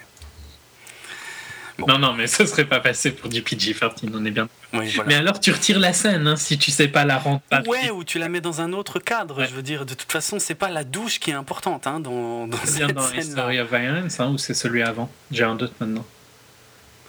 Euh... Parce qu'il y en a deux, non euh, Avec euh, Vigo? Oui, oui. La scène nulle, c'est pas dans l'autre en fait. Je les mélange aussi, euh, pour être tout à fait franc, donc. Bref. ouais. Je sais plus, c'est dans Eastern Promise ou. Euh, je crois que c'est dans Eastern Promise. Promesse de l'ombre, ouais, aussi.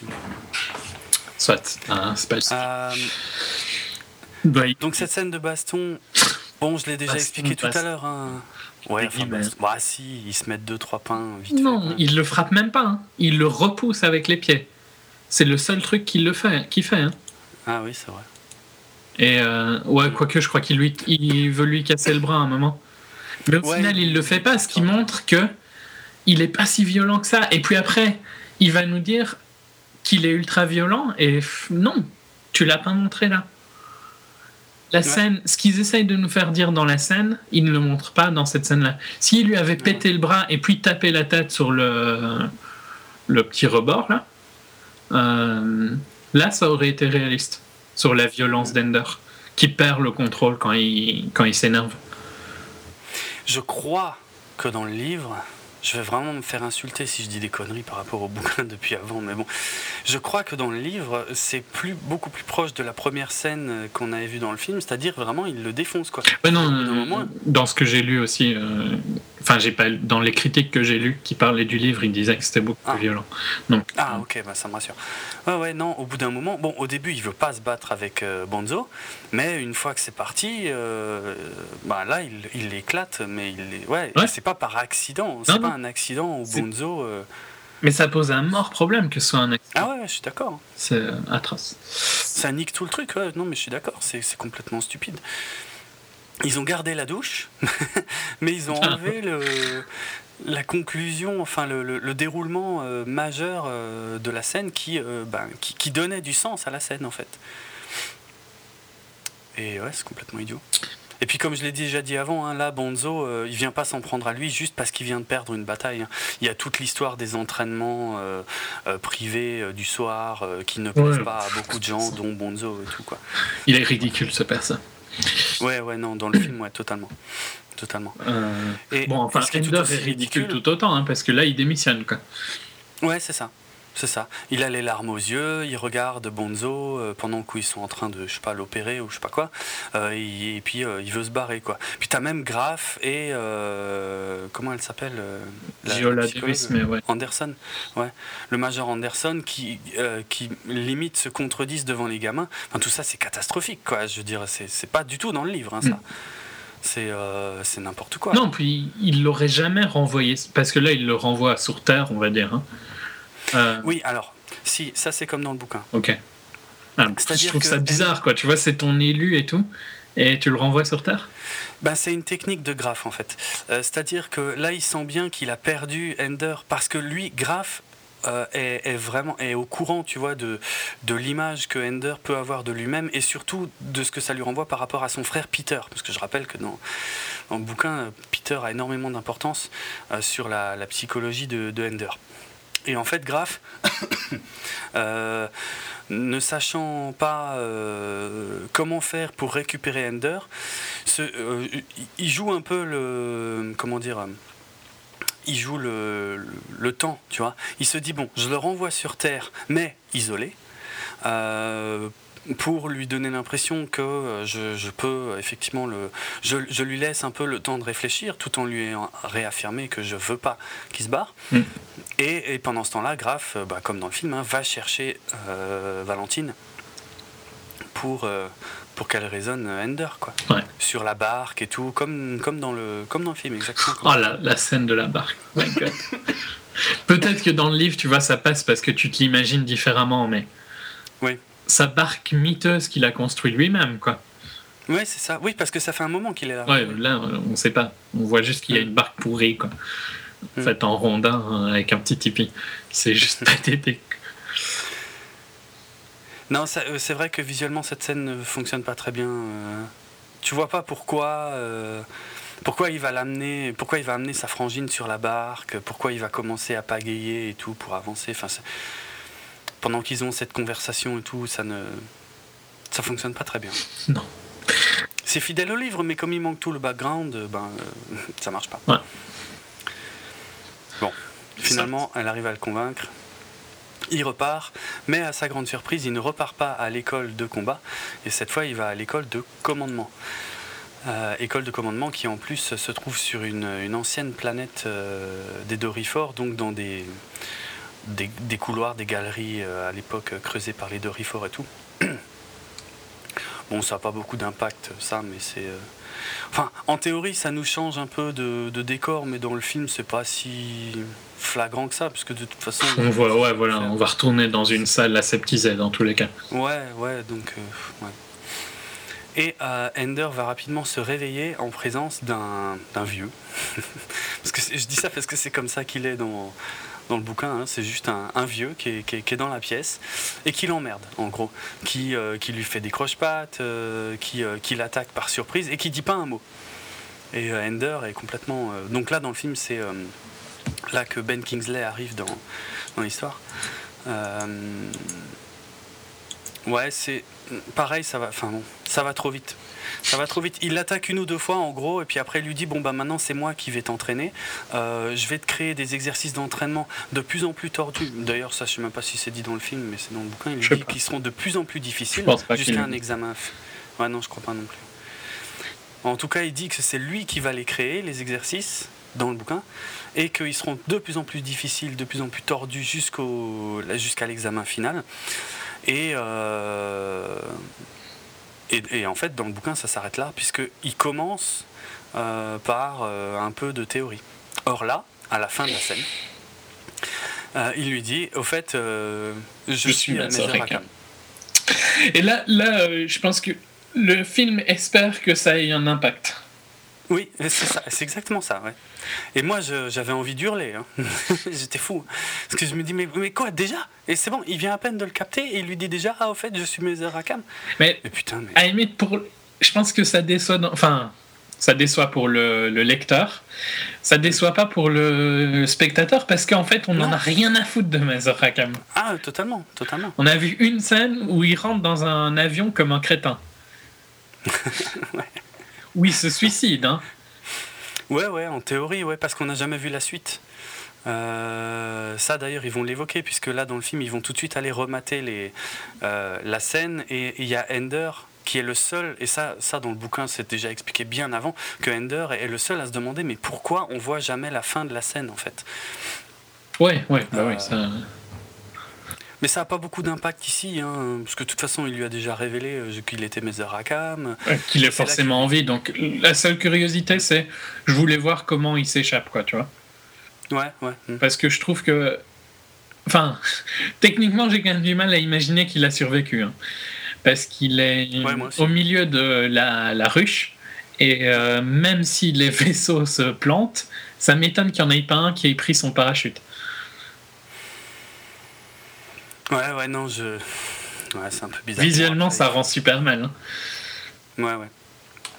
Et bon, le truc que, que Ender se rend compte à ce moment-là, mais je trouve que c'était trop clair depuis une plombe. Que c'était. Euh, ouais, l'histoire du vaisseau mère. Je trouve que c'était. J'avais aucun ah doute que c'était ça au moment où ils le disent dans le film, quoi. Bien sûr, de, toutes les. Parce qu'on l'a déjà vu plusieurs fois avant dans le film. Et enfin, ouais, c'est flag, mais tout de suite. Il n'y avait pas besoin que Mazer Rakam soit encore en vie euh, pour, euh, pour lui expliquer ça, quoi, dans le film, hein, mm. je dis bien. Euh, d'ailleurs, dans le film, le fait que Mazer Rakam soit encore en vie n'a strictement aucun impact, parce qu'ils ont aussi un peu changé la temporalité du truc. C'est-à-dire que là, je crois qu'ils disent que la première bataille, c'était il y a une cinquantaine d'années. Donc euh, bon, euh, tu le vois, euh, Ben Kingsley, là, bon, il s'est fait tatouer sur la gueule et tout machin entre temps, peut-être, mais bon, bah, il est encore. Il a un tatouage maori, quoi. Pourquoi pas Oui, oui, il a bon, il, est chouette le tatouage. Il est pas dans le bouquin, mais il est. pourquoi pas ça, donne un peu plus de. De, je sais pas comment je pourrais dire, de, profondeur au personnage. ouais, ok. Je sais pas où tu la bah, vois la profondeur, mais. Non, mais disons ça, ça apporte un petit quelque chose, on va dire. c'est pas. Ouais, c'est léger, hein, on est très d'accord. ils se sont dit, vu qu'on le paye super cher, on va le faire un peu chier euh, au maquillage. Peut-être. Euh, alors que dans le bouquin, il n'y a jamais, jamais, jamais un moment dans le bouquin où tu peux te dire, mais ne serait-ce qu'une seule seconde que Mezerakam est encore en vie. Et c'est même le contraire, puisqu'on insiste bien sûr, d'une part, le fait. Attends, attends, non, mais il y a, une grosse différence.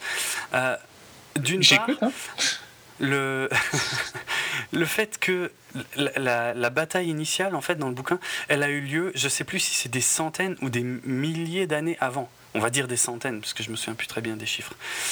Donc, rien qu'avec ça, tu te dis, ok, Mezerakam, il n'est pas en vie. C'est tout. C'est, il est mort depuis super longtemps et c'est pour ça qu'ils essaient de lui trouver un successeur en fait dans les écoles. Oui, oui d'ailleurs parce que ça me fait aussi marrer dans le film. C'est, c'est tellement un grand stratège, tu vois, que tout le monde étudie. Il est en vie. Laissez-le faire alors. Hein. Il est si génial que ça. Mais grave. Mais bon, ça, c'est tu pourrais dire la même chose du livre au final. Là, ouais, pour le coup, ouais. Ouais, ouais, non, c'est vrai, c'est vrai. Bon, ça, ça fait partie des trucs qu'il faut accepter, euh, je crois. Ouais. Mhm. Sauf que dans le livre, encore une fois, jamais tu pouvais croire qu'il était encore en vie. Et en fait, il y a un espèce de twist qui se sont pas trop embarrassés avec euh, dans le, dans le film, au niveau des explications plutôt. C'est que vu qu'il est techniquement impossible que Mezer Rakam soit encore en vie, euh, en fait, il explique que suite à cette fameuse bataille qu'il avait gagnée, en fait, ils l'ont envoyé, euh, je sais plus très bien, ils l'ont envoyé à travers la galaxie, si tu veux. Euh, donc il a visité différentes planètes, systèmes et tout machin. Et à cause de la théorie de la relativité qui veut que euh, ceux qui restent sur Terre vieillissent Bon, ils vieillissent à vitesse normale, mais comparé à celui qui voyage dans l'espace, ils vieillissent nettement plus vite. Donc lui, quand il est revenu de son périple, il y avait plusieurs décennies, voire centaines d'années qui étaient passées. Et lui, bon, il est, il est âgé, mais euh, sans plus, tu vois, il n'y a pas de magie là-dedans. Mm. Ils sont pas emmerdés avec tout ça dans le bouquin, ils ont juste dit, bah la bataille c'était il y a 50 ans, donc euh, finalement c'est pas surprenant qu'ils soient encore en vie. J'avoue. C'est dommage. en plus, ça a énormément d'importance dans les suites, dans les, dans les bouquins suivants qui concernent Ender, parce que euh, dès le deuxième bouquin, Ender n'est plus du tout un gamin. Hein. Dès le deuxième bouquin, Ender a 36 ans. Ah oui, ok. Euh, euh, et, mais par contre, en temps terrien, il y a des centaines, voire des milliers d'années qui sont passées parce que lui-même, il est parti voyager dans le, à travers tout l'espace. Ok. Et c'est une théorie euh, très très sérieuse hein, pour ouais, ceux non, non, qui n'ont jamais entendu parler. Mais il y a aussi bêtement le fait que je crois que si tu vas assez vite, non, tu peux euh, arrêter le temps. Problème que tu vois un truc style euh, si on construisait un train qui va genre à la vitesse que va le CERN par exemple le pas le CERN hein, le LHC enfin oui l'accélérateur du CERN je crois qu'on arrête de vieillir non un truc du style Ah, carrément de vieillir. Ah ouais Ouais, parce que le, si tu vas assez vite, je crois que tu arrêtes de vieillir ou tu vieillis tellement lentement par rapport à comment les gens vieillissent euh, sur Terre, tu vois. Hmm. Ah oui, ok, comme ça. Un truc du style. Je sais plus pour quelle raison scientifique. On pourra se faire troller sur notre manque de pour nos auditeurs parisiens ou éventuellement de passage à Paris, à la Cité des Sciences, à la Villette, il y, a, euh, un petit, espace qui explique ça très très très bien en fait, où, euh, on, s'imagine, en fait on rentre comme dans, un petit vaisseau spatial et on, va faire partie en fait d'une petite expédition qui va voyager à la vitesse de la lumière, aller et retour vers la Terre. Il y a toutes les explications. Franchement, quand j'étais sorti de ce machin-là, je m'étais dit, ah ça y est, j'ai compris en fait pourquoi euh, on vieillit beaucoup plus lentement que sur Terre quand on voyage à la vitesse de la lumière. Et une semaine plus tard, quand j'ai voulu l'expliquer à quelqu'un, j'en étais incapable. Donc, euh, si vous voulez vraiment connaître les raisons voilà, euh, précises de, ce phénomène, euh, il y, a, tout ce qu'il faut à, la Cité des Sciences, à la Villette. Et parmi plein d'autres trucs tout aussi passionnants d'ailleurs. mais bref, ouais, non, cette arrivée de Mezer Rakam complètement foiré, comme tu le disais, de toute façon, dans le bouquin, euh, aucun impact euh, quasiment sur l'histoire. Alors que dans, dans, le bouquin, il y, a une, il y a une construction, en fait, vraiment euh, tout au long du bouquin sur la légende de Mezer Rakam, sur vraiment ouais, toute l'importance qu'il a pu avoir dans l'histoire de l'humanité et sur la nécessité de retrouver, de ravoir un Mezer Rakam. Quoi. ce qui fait que la surprise est, d'autant plus grande à la, ben, quand, quand il s'avère que le vieux, c'est Mezer Rakam. Hmm. Donc on en arrive aux simulations. Non, ça ne marche pas comme un peu tout le reste, malheureusement. Euh, donc là aussi, il y a des choses qu'on a déjà évoquées, puisqu'ils euh, vont, euh, ils vont travailler sur des simulations à grande échelle, des simulations non plus quand ils se déplacent, eux, dans un, en, comment dire, en, l'absence de gravité, mais euh, carrément avec des flottes et des vaisseaux et tout. Et euh, à la tête de tout ça, il y a, euh, sans surprise, Ender. Et comme on l'a déjà dit tout à l'heure, non pas ses meilleurs amis qui lui servent de lieutenant, mais les, les plus doués en fait de l'école, comme c'est nettement mieux expliqué dans, dans le livre. Oui, ici, c'est pas très bien expliqué. Bon, ils en font deux ou trois, je crois. Euh, peut-être deux. Deux, je pense. Hein. pas trop, ouais. Moi, je suis même pas sûr. Est-ce qu'ils n'en font pas que une plus euh, la ouais, finale Il y en a peut-être même que un en fait. Ouais, ouais exact. Il y en a peut-être même que un en fait. Ouais, il me semble qu'il y en a bien qu'un. Bon, j'ai même pas grand chose à dire parce qu'au final, je trouve que tu, tu vois pas grand chose quoi. Ouais, il bouge les mains à la Minority Report, ça a fait des trucs. Euh. c'est ça. Et c'est là que j'ai été très déçu par le, côté visuel des batailles spatiales, c'est qu'on reste très loin de ces batailles en fait. On a la vision d'Ender, quoi. La, seule défense que je peux dire, c'est on a la vision d'Ender. Ouais, c'est vrai. Mais enfin, dans un film, tu peux aller plus loin que ça, quoi. C'est ça qui me déçoit. Ouais, ouais, non, mais ça, je dis pas. Enfin, après aussi, c'est encore une fois parce que moi je suis particulièrement fan de ce genre de scène au cinéma, donc j'en attendais vraiment énormément, là je l'avoue. Beaucoup plus, presque même que, que de l'histoire euh, d'Ender, on va dire. Hein. Je, vraiment, la promesse d'une bataille spatiale, pour moi, c'est colossal dans, dans un film, quoi. Et bah, la, déception a été euh, à la hauteur de, l'attente. Hein on reste beaucoup trop extérieur à ça.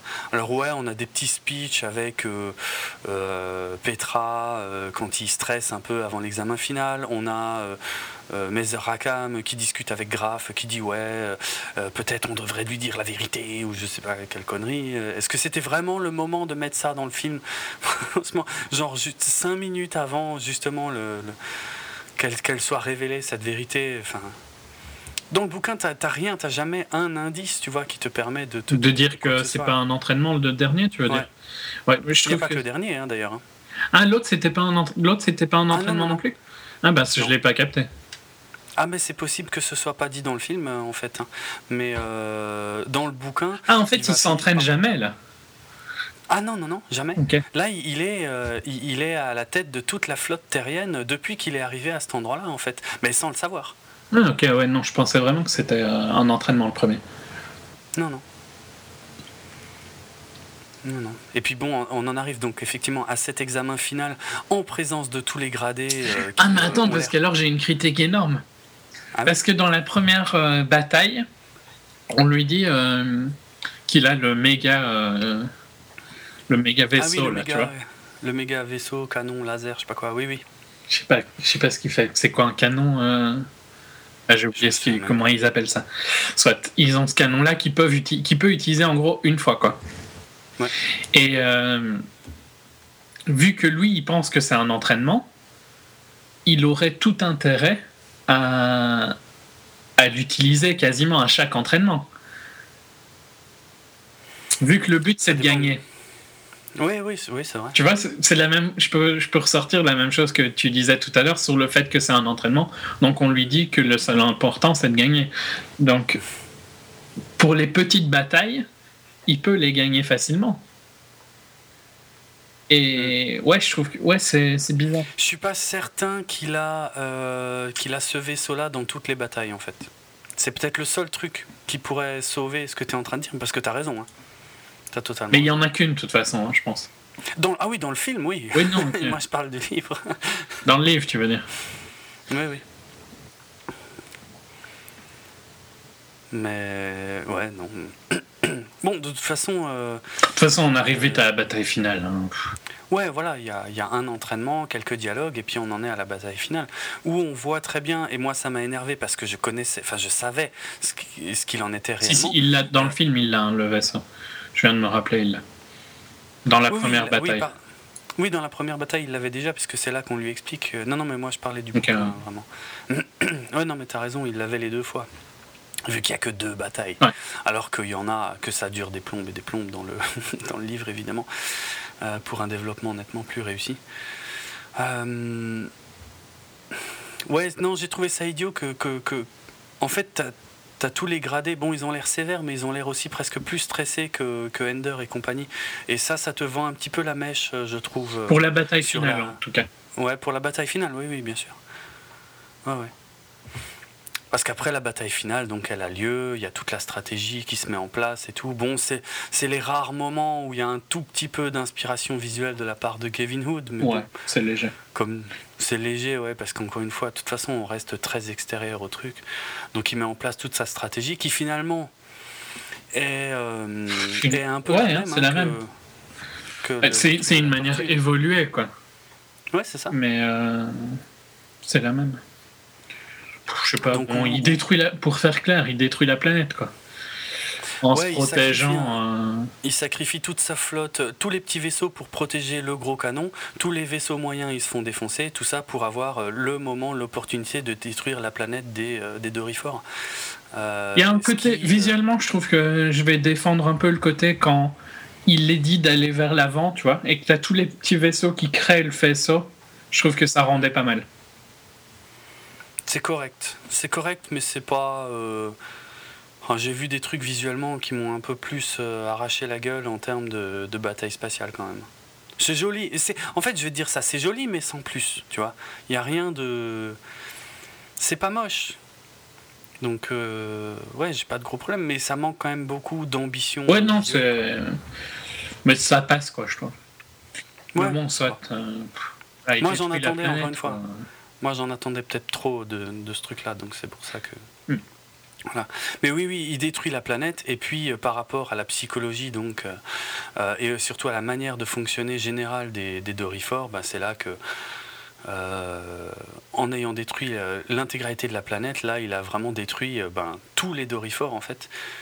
Euh, puisqu'il va apprendre. Bon, alors, tu as, tout un moment de flottement. Hein, une fois qu'ils ont gagné, les gamins, ils sont. Euh, d'abord, ils sont un peu stressés parce qu'ils voient que les, les, les, gradés ne réagissent pas beaucoup. Ils se demandent s'ils ont passé l'examen, mm. puisque eux ne savent toujours pas que. que en fait c'était la vérité. Et puis euh, quand, quand Graf vient lui dire que c'était vrai, là t'as Ender qui pète un câble et qui s'énerve et qui dit ouais j'ai tué plein de gens et tout, machin, je savais pas. Anéanti une race et une planète.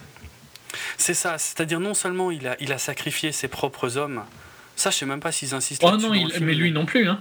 il en a rien à foutre hein, de ça. Ça, ça le travaille un poil plus hein, dans le bouquin. Ah, parce que là, il en a rien à foutre. Hein.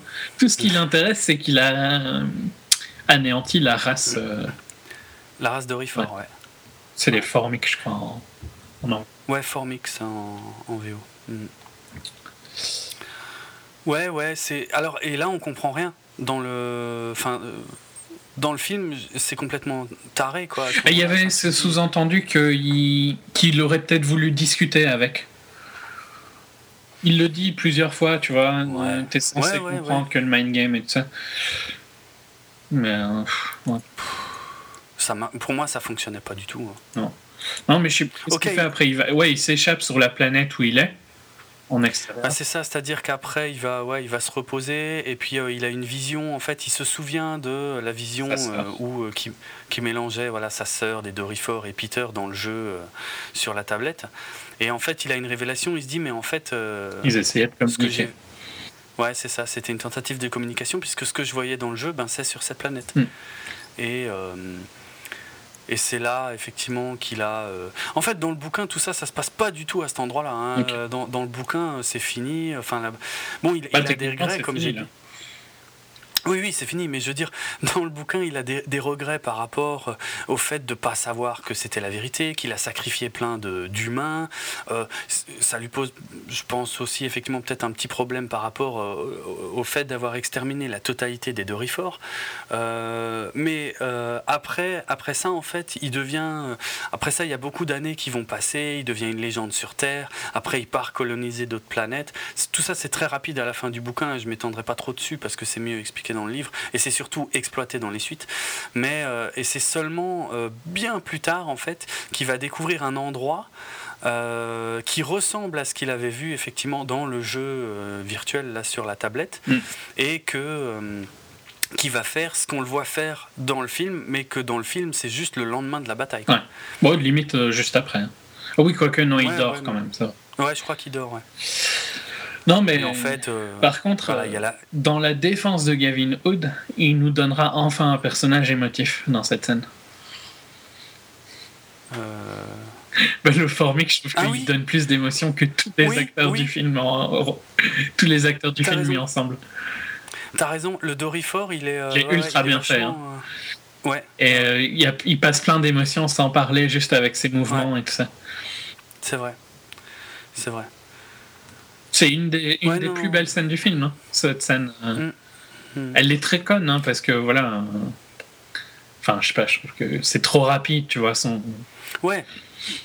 Moi, moi, pour moi, la scène, elle m'est complètement passée au-dessus parce que ça, ça vient trop rapidement. Je veux dire, juste après avoir, après avoir gagné la bataille, lui, il en est déjà à. À vouloir les sauver, quoi à vouloir les sauver et c'est vrai que ça fait ça fait trop quoi.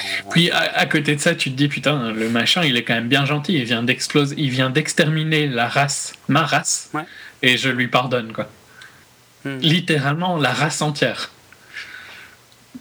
Ah oui, là, clairement, ouais. Mais d'ailleurs, c'est pas du tout logique qu'il y ait encore un Dorifort euh, en vie, hein, maintenant que j'y pense. Parce que dans le bouquin, il trouve l'œuf, et euh, ils, ont fait une mission personnelle de, euh, de trouver en fait une planète sur laquelle il pourra euh, ben, euh, amener cet œuf, le faire éclore et refaire vivre la, nation en Dorifort. Mais il n'y a pas de Dorifort en vie, tu vois, qui lui indique quoi que ce soit. Parce que c'est impossible qu'il en ait, puisqu'il a tout défoncé. Vu que c'est pas la même planète, ce serait pas possible? Non. Je crois, il me semble que c'est pas possible parce que euh, Mezer lui, il avait détruit un vaisseau mère qui commandait certains bataillons, mais autour, tu vois. Mais comme là, il a défoncé la planète mère, la planète, pas juste un vaisseau. Là, c'est l'intégralité des Doriforts qui sont euh, décimés. Il peut, il pourrait pas en rester ne serait-ce qu'un seul. À part l'œuf. L'œuf, ok, pourquoi pas. Donc, techniquement, il y a quand même un petit souci avec cette scène. C'est avec ça. Mais ouais, c'est enfin bon, c'est comme tout le reste. Je veux dire, je sais pas, t'en es à peine au point où, tu t'es rendu compte que il avait euh, mis fin définitivement à la guerre entre les humains et les Dorifort. Que euh, lui, euh, il en est déjà au stade de ben ça y est, je récupère l'œuf et puis je me barre avec pour parce que je regrette énormément d'avoir tué tous les Dorifort. Ouais, c'est naze. Complètement foireux, c'est catastrophique. Ah, qu'est-ce que tu Non, mais. Voilà. Je pense qu'on l'a bien cassé, hein. Ouais. Ouais, ouais, ouais, clairement. J'ai pas dit que Gavin Hood joue un rôle euh, dans le film aussi. Hmm. Donc le réalisateur? Euh, aussi. Ah Il a un rôle. Ben l'auteur a un rôle audio. Ah, Orson, Orson Scott Card. Ah oui, lui, il a, oui, il fait une voix, je crois, à un moment. Mm, c'est ça? Ouais, ça. Ouais. Et le réalisateur Gavin Hood, lui, en fait, il interprète le géant du jeu virtuel. Ah, ok. Voilà. Bon, il lui ressemble pas. Hein. Enfin, je crois pas. Mais je pense, je pense qu'il a fait juste la motion capture du géant, quoi. Ce qui est. Oui, il n'y avait pas vraiment besoin d'une motion capture pour ça, quoi. Non, à mon avis, plus, non. Par contre, j'ai trouvé que le, le, jeu vidéo, d'ailleurs, il n'était pas euh, super beau. Euh. Non, et euh, il y avait deux, trois trucs où le CGI était vraiment affreux dans le jeu vidéo, notamment quand Ender rentre dans le jeu. Et vraiment, lui, plus la souris, quoi. Ouais, ouais. Ouais, ça, ça frangine en image de synthèse, tout ça, c'est pas. Non, c'est pas bon. Mais bon, vu que c'est un jeu vidéo, ça passe, je trouve. Oui, oui, oui, bien sûr. Bah oui. Il compte là-dessus, ouais, ouais, mais. Euh, ouais. Hmm. Bon.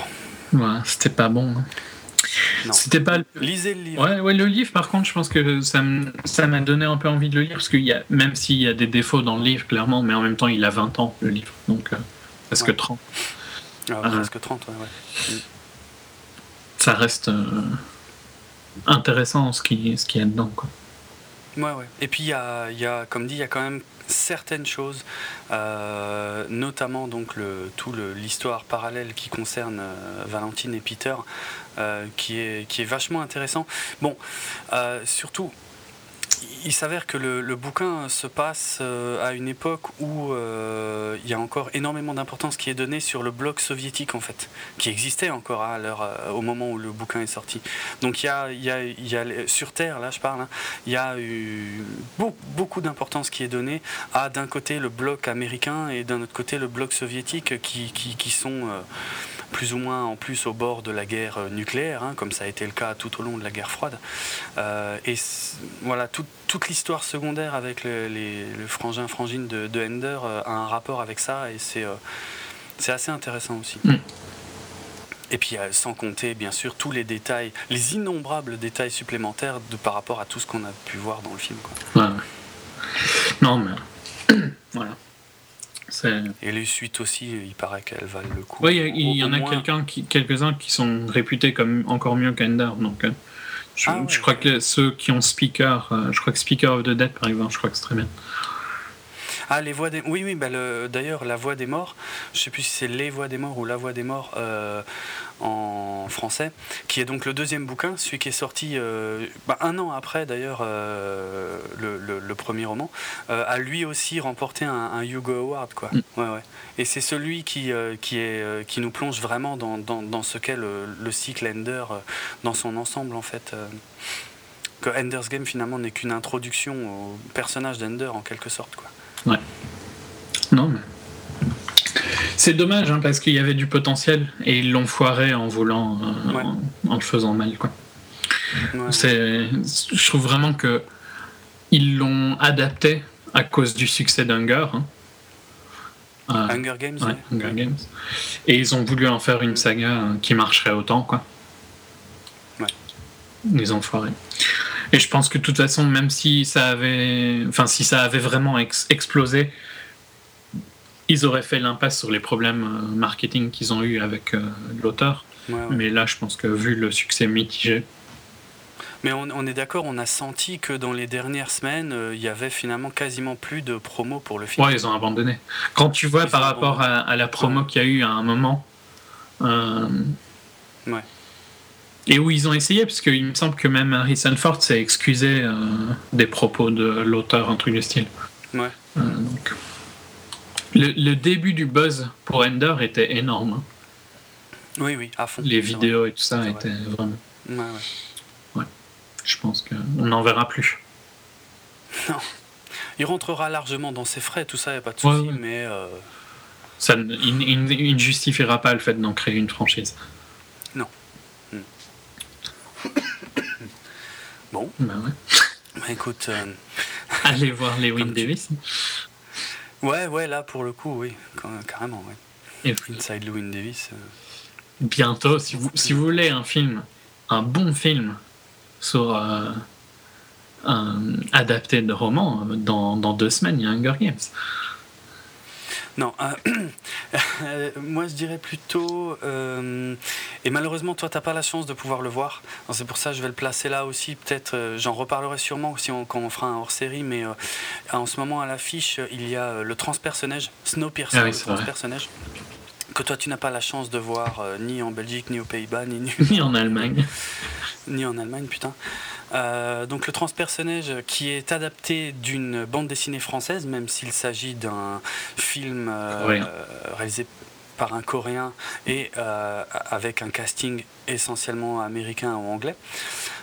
et en quelques mots, c'est une histoire de post-apocalyptique, post-apocalyptique pardon, où euh, après euh, une ère glaciaire, toute l'humanité en fait euh, se résume aux personnes présentes dans un train, un seul train qui tourne autour de, de toute la planète.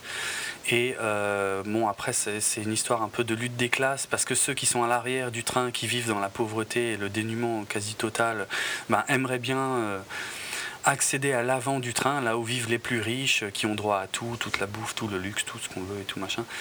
C'est euh, assez sympa. Je vais vais pas détailler.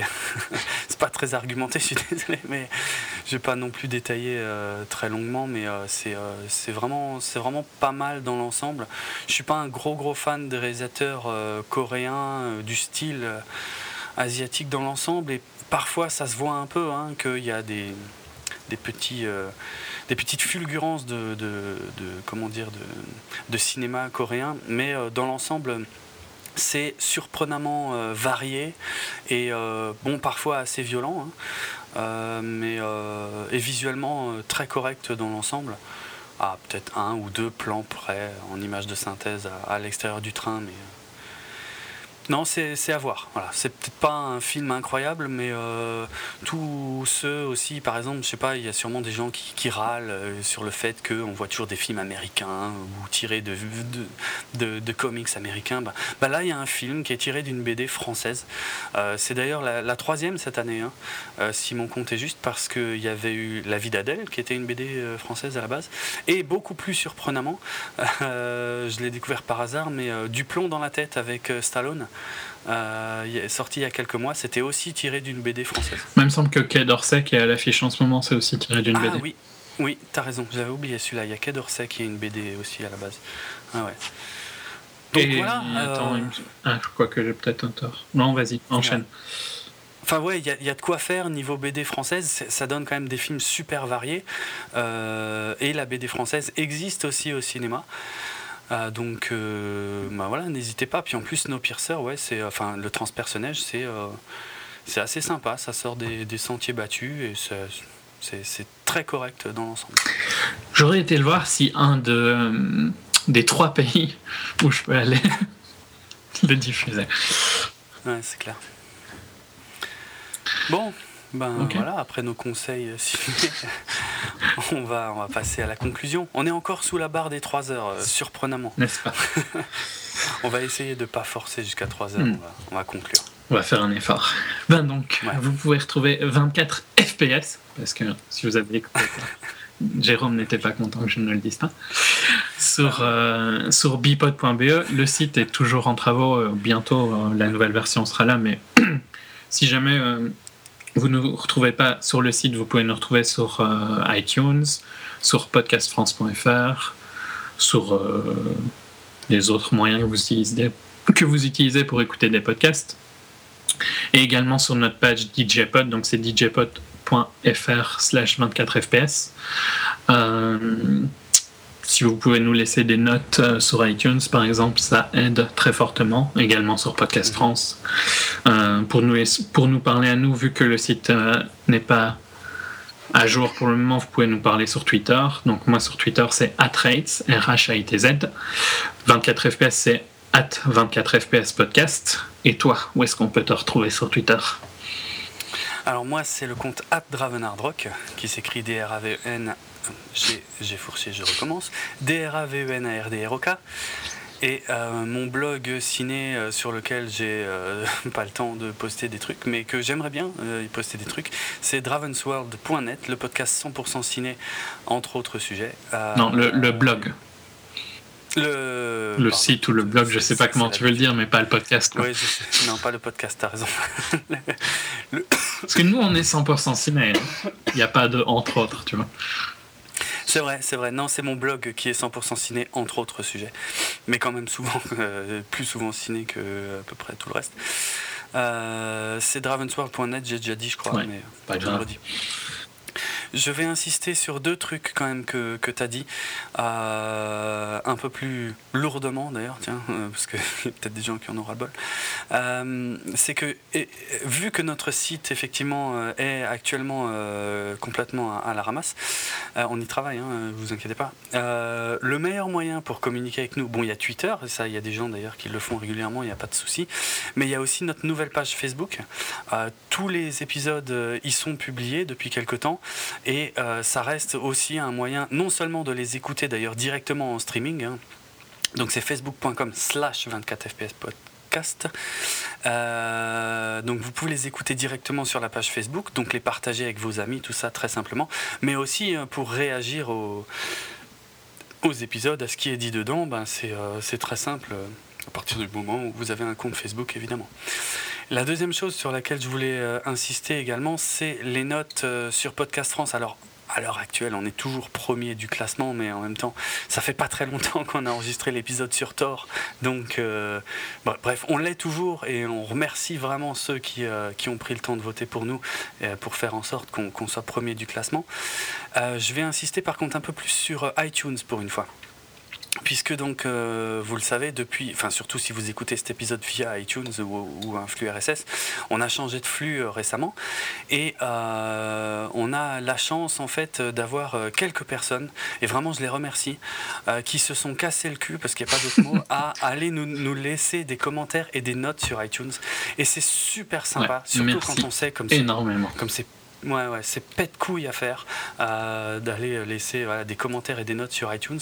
Donc vraiment un immense merci à ceux qui le font parce que ça nous permet d'être mis en avant. Là, on le constate vraiment clairement. Hein. Il y en a euh, parfois, euh, on le dit parce qu'on pense que c'est comme ça que ça marche en théorie, mais nous, on le constate vraiment que avec le fait d'avoir un nouveau flux, plus quelques notes, plus quelques commentaires, on monte tout doucement au niveau visibilité dans iTunes, est même en ce moment là, aujourd'hui même, 11 novembre, quand on enregistre, on est, euh, apparu euh, dans les nouveautés, euh, comment dire, tout, toute catégorie confondue sur iTunes, sur l'iTunes Store, on apparaît dans, les nouveautés sans avoir à scroller ni quoi que ce soit.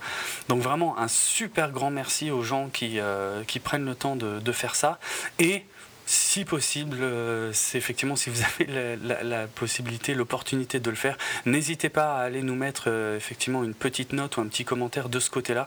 Ça nous permet d'être découverts euh, aussi par des gens ben, qui ne nous connaîtraient pas du tout via, je sais pas, via Podcast France, via Twitter, via je ne sais quel autre moyen, mais qui vont chercher leur podcast comme ça directement sur l'iTunes Store. Voilà, ils pourraient nous découvrir par ce moyen-là. Donc voilà. Je, bon, moi, je vais, pour être tout à fait franc, moi, je le ferai pas, parce que. parce que moi je, je garderai 24 fps pour moi tout seul. Euh, je ne serais pas forcément joué à l'idée que tout le monde euh, ait accès à ces infos. Non mais je déconne. Euh, Demandez ce que tu disais quoi. Non non ouais bah, bah, il faut le dire. non non mais. J'attendais de voir où t'allais en fait tu vois. Hein. Mais je savais pas non plus, c'est pour ça que je me suis arrêté. Mais bref, si vous avez envie que d'autres gens nous découvrent, euh, ben, c'est un des meilleurs moyens de nous aider à, y arriver en fait, et c'est aussi un des meilleurs moyens de, nous remercier euh, si vous avez également envie de le faire, hein, bien sûr. Euh, donc c'est quelques étoiles quelques commentaires sur iTunes. Et on reste, je le répète une fois encore, euh, totalement conscient que c'est vraiment chiant à faire. Moi-même, je le fais euh, pas souvent. En fait, non, non, non, je sais pas, je le fais pas du tout. Mais encore là, récemment, en, fait, j'ai fait une grosse série. C'est-à-dire, je le fais une fois, mais je fais pour euh, un peu tous les podcasts que j'écoute, tu vois. Je fais ça une ou deux fois par an, mais je fais une, ouais, une, série complète, en fait. En gros, ce qu'il vous dit, ce qu'il vous dit, c'est faites-le pour nous, mais faites-le aussi pour d'autres podcasts que vous aimez bien. Bah ouais, oui, c'est clair, c'est l'occasion. Bah, si déjà c'est emmerdant d'aller euh, se casser le cul à aller faire ça là sur iTunes Store, autant en faire plusieurs d'un coup. Hein. Ça, euh, ça, me paraît clair et net. Enfin voilà, bref, j'ai été beaucoup trop long. sur ces tu rallonges ma séquence promo. Hein. bah oui, mais c'est pour ça que c'était toi qui la faisais, puisque je, la faisais beaucoup trop long.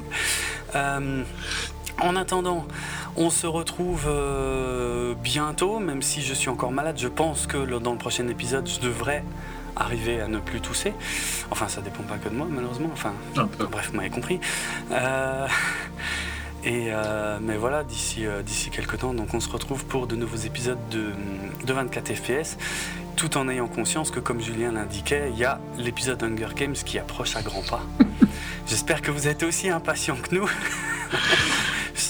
pour, les, les, auditeurs qui ne nous suivraient pas depuis très longtemps, c'est probablement le film où on est le moins d'accord avec Amazing Spider-Man. Donc les épisodes qui vont faire mal dans le futur proche, c'est euh, Hunger Games et Amazing Spider-Man 2. Tout à fait, ça va clasher euh, sévère. Et entre nous, hein, pas... Euh, à, moins que le film soit mauvais. Hein. Ou que le sera forcément. Ou, qu'il soit excellent et que tu arrêtes d'avoir d'être de mauvaise foi quoi. Absolument impossible. Bref, vous avez saisi, je pense. Allez, on se retrouve très bientôt. En attendant, eh ben, euh, allez au Cinoche, on vous a largement dit ce qui était sympa à voir en ce moment. À très bientôt, bonne écoute, euh, bon podcast si vous en écoutez d'autres, votez pour eux aussi sur iTunes. allez, à ciao. Salut.